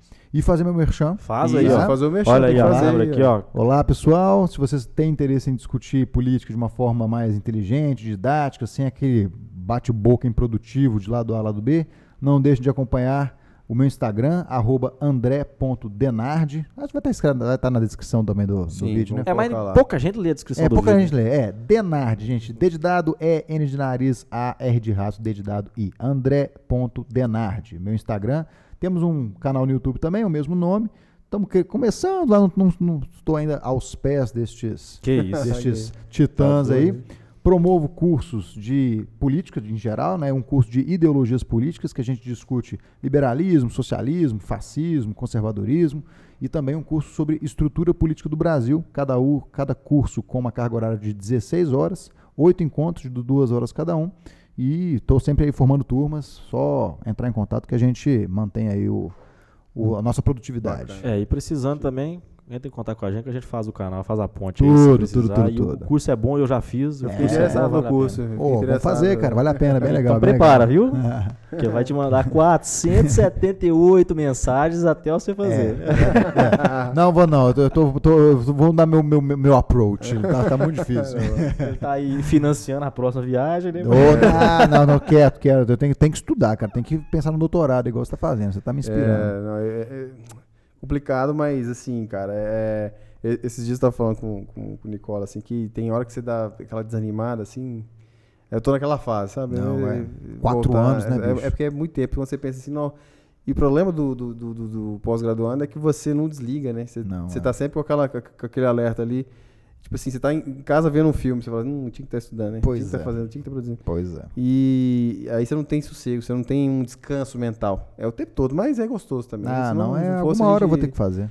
E, mas o que eu, eu falo com você sobre, sobre o curso. Vai fazer o curso? Mas o que, que eu ia fazer? Não, eu, eu fiquei interessado porque. Não, vai, vai. eu te mando a É, emenda é, é, depois. Não, pois é, porque. É top, você elabora não, todos os aspectos. fala até de assim, escola austríaca. Sim? Pra caramba.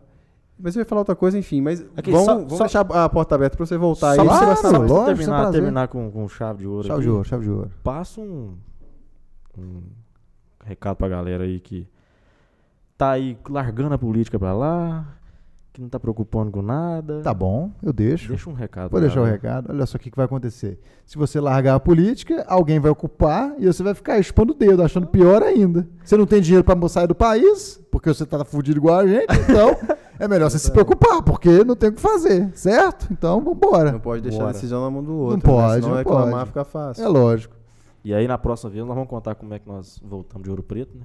Opa, esse, essa- esse caso é maravilhoso. Ah, e detalhe: não busque a sua indicação política por conta de qualquer Zé da esquina. Busque estudar, dá trabalho. É, aprender as coisas e votar com consciência dá trabalho. Ninguém disse que isso é fácil. É muito mais fácil você buscar a opinião aí do, do vizinho, mas vamos tentar estudar um pouquinho mais, né? Porque Sim. senão.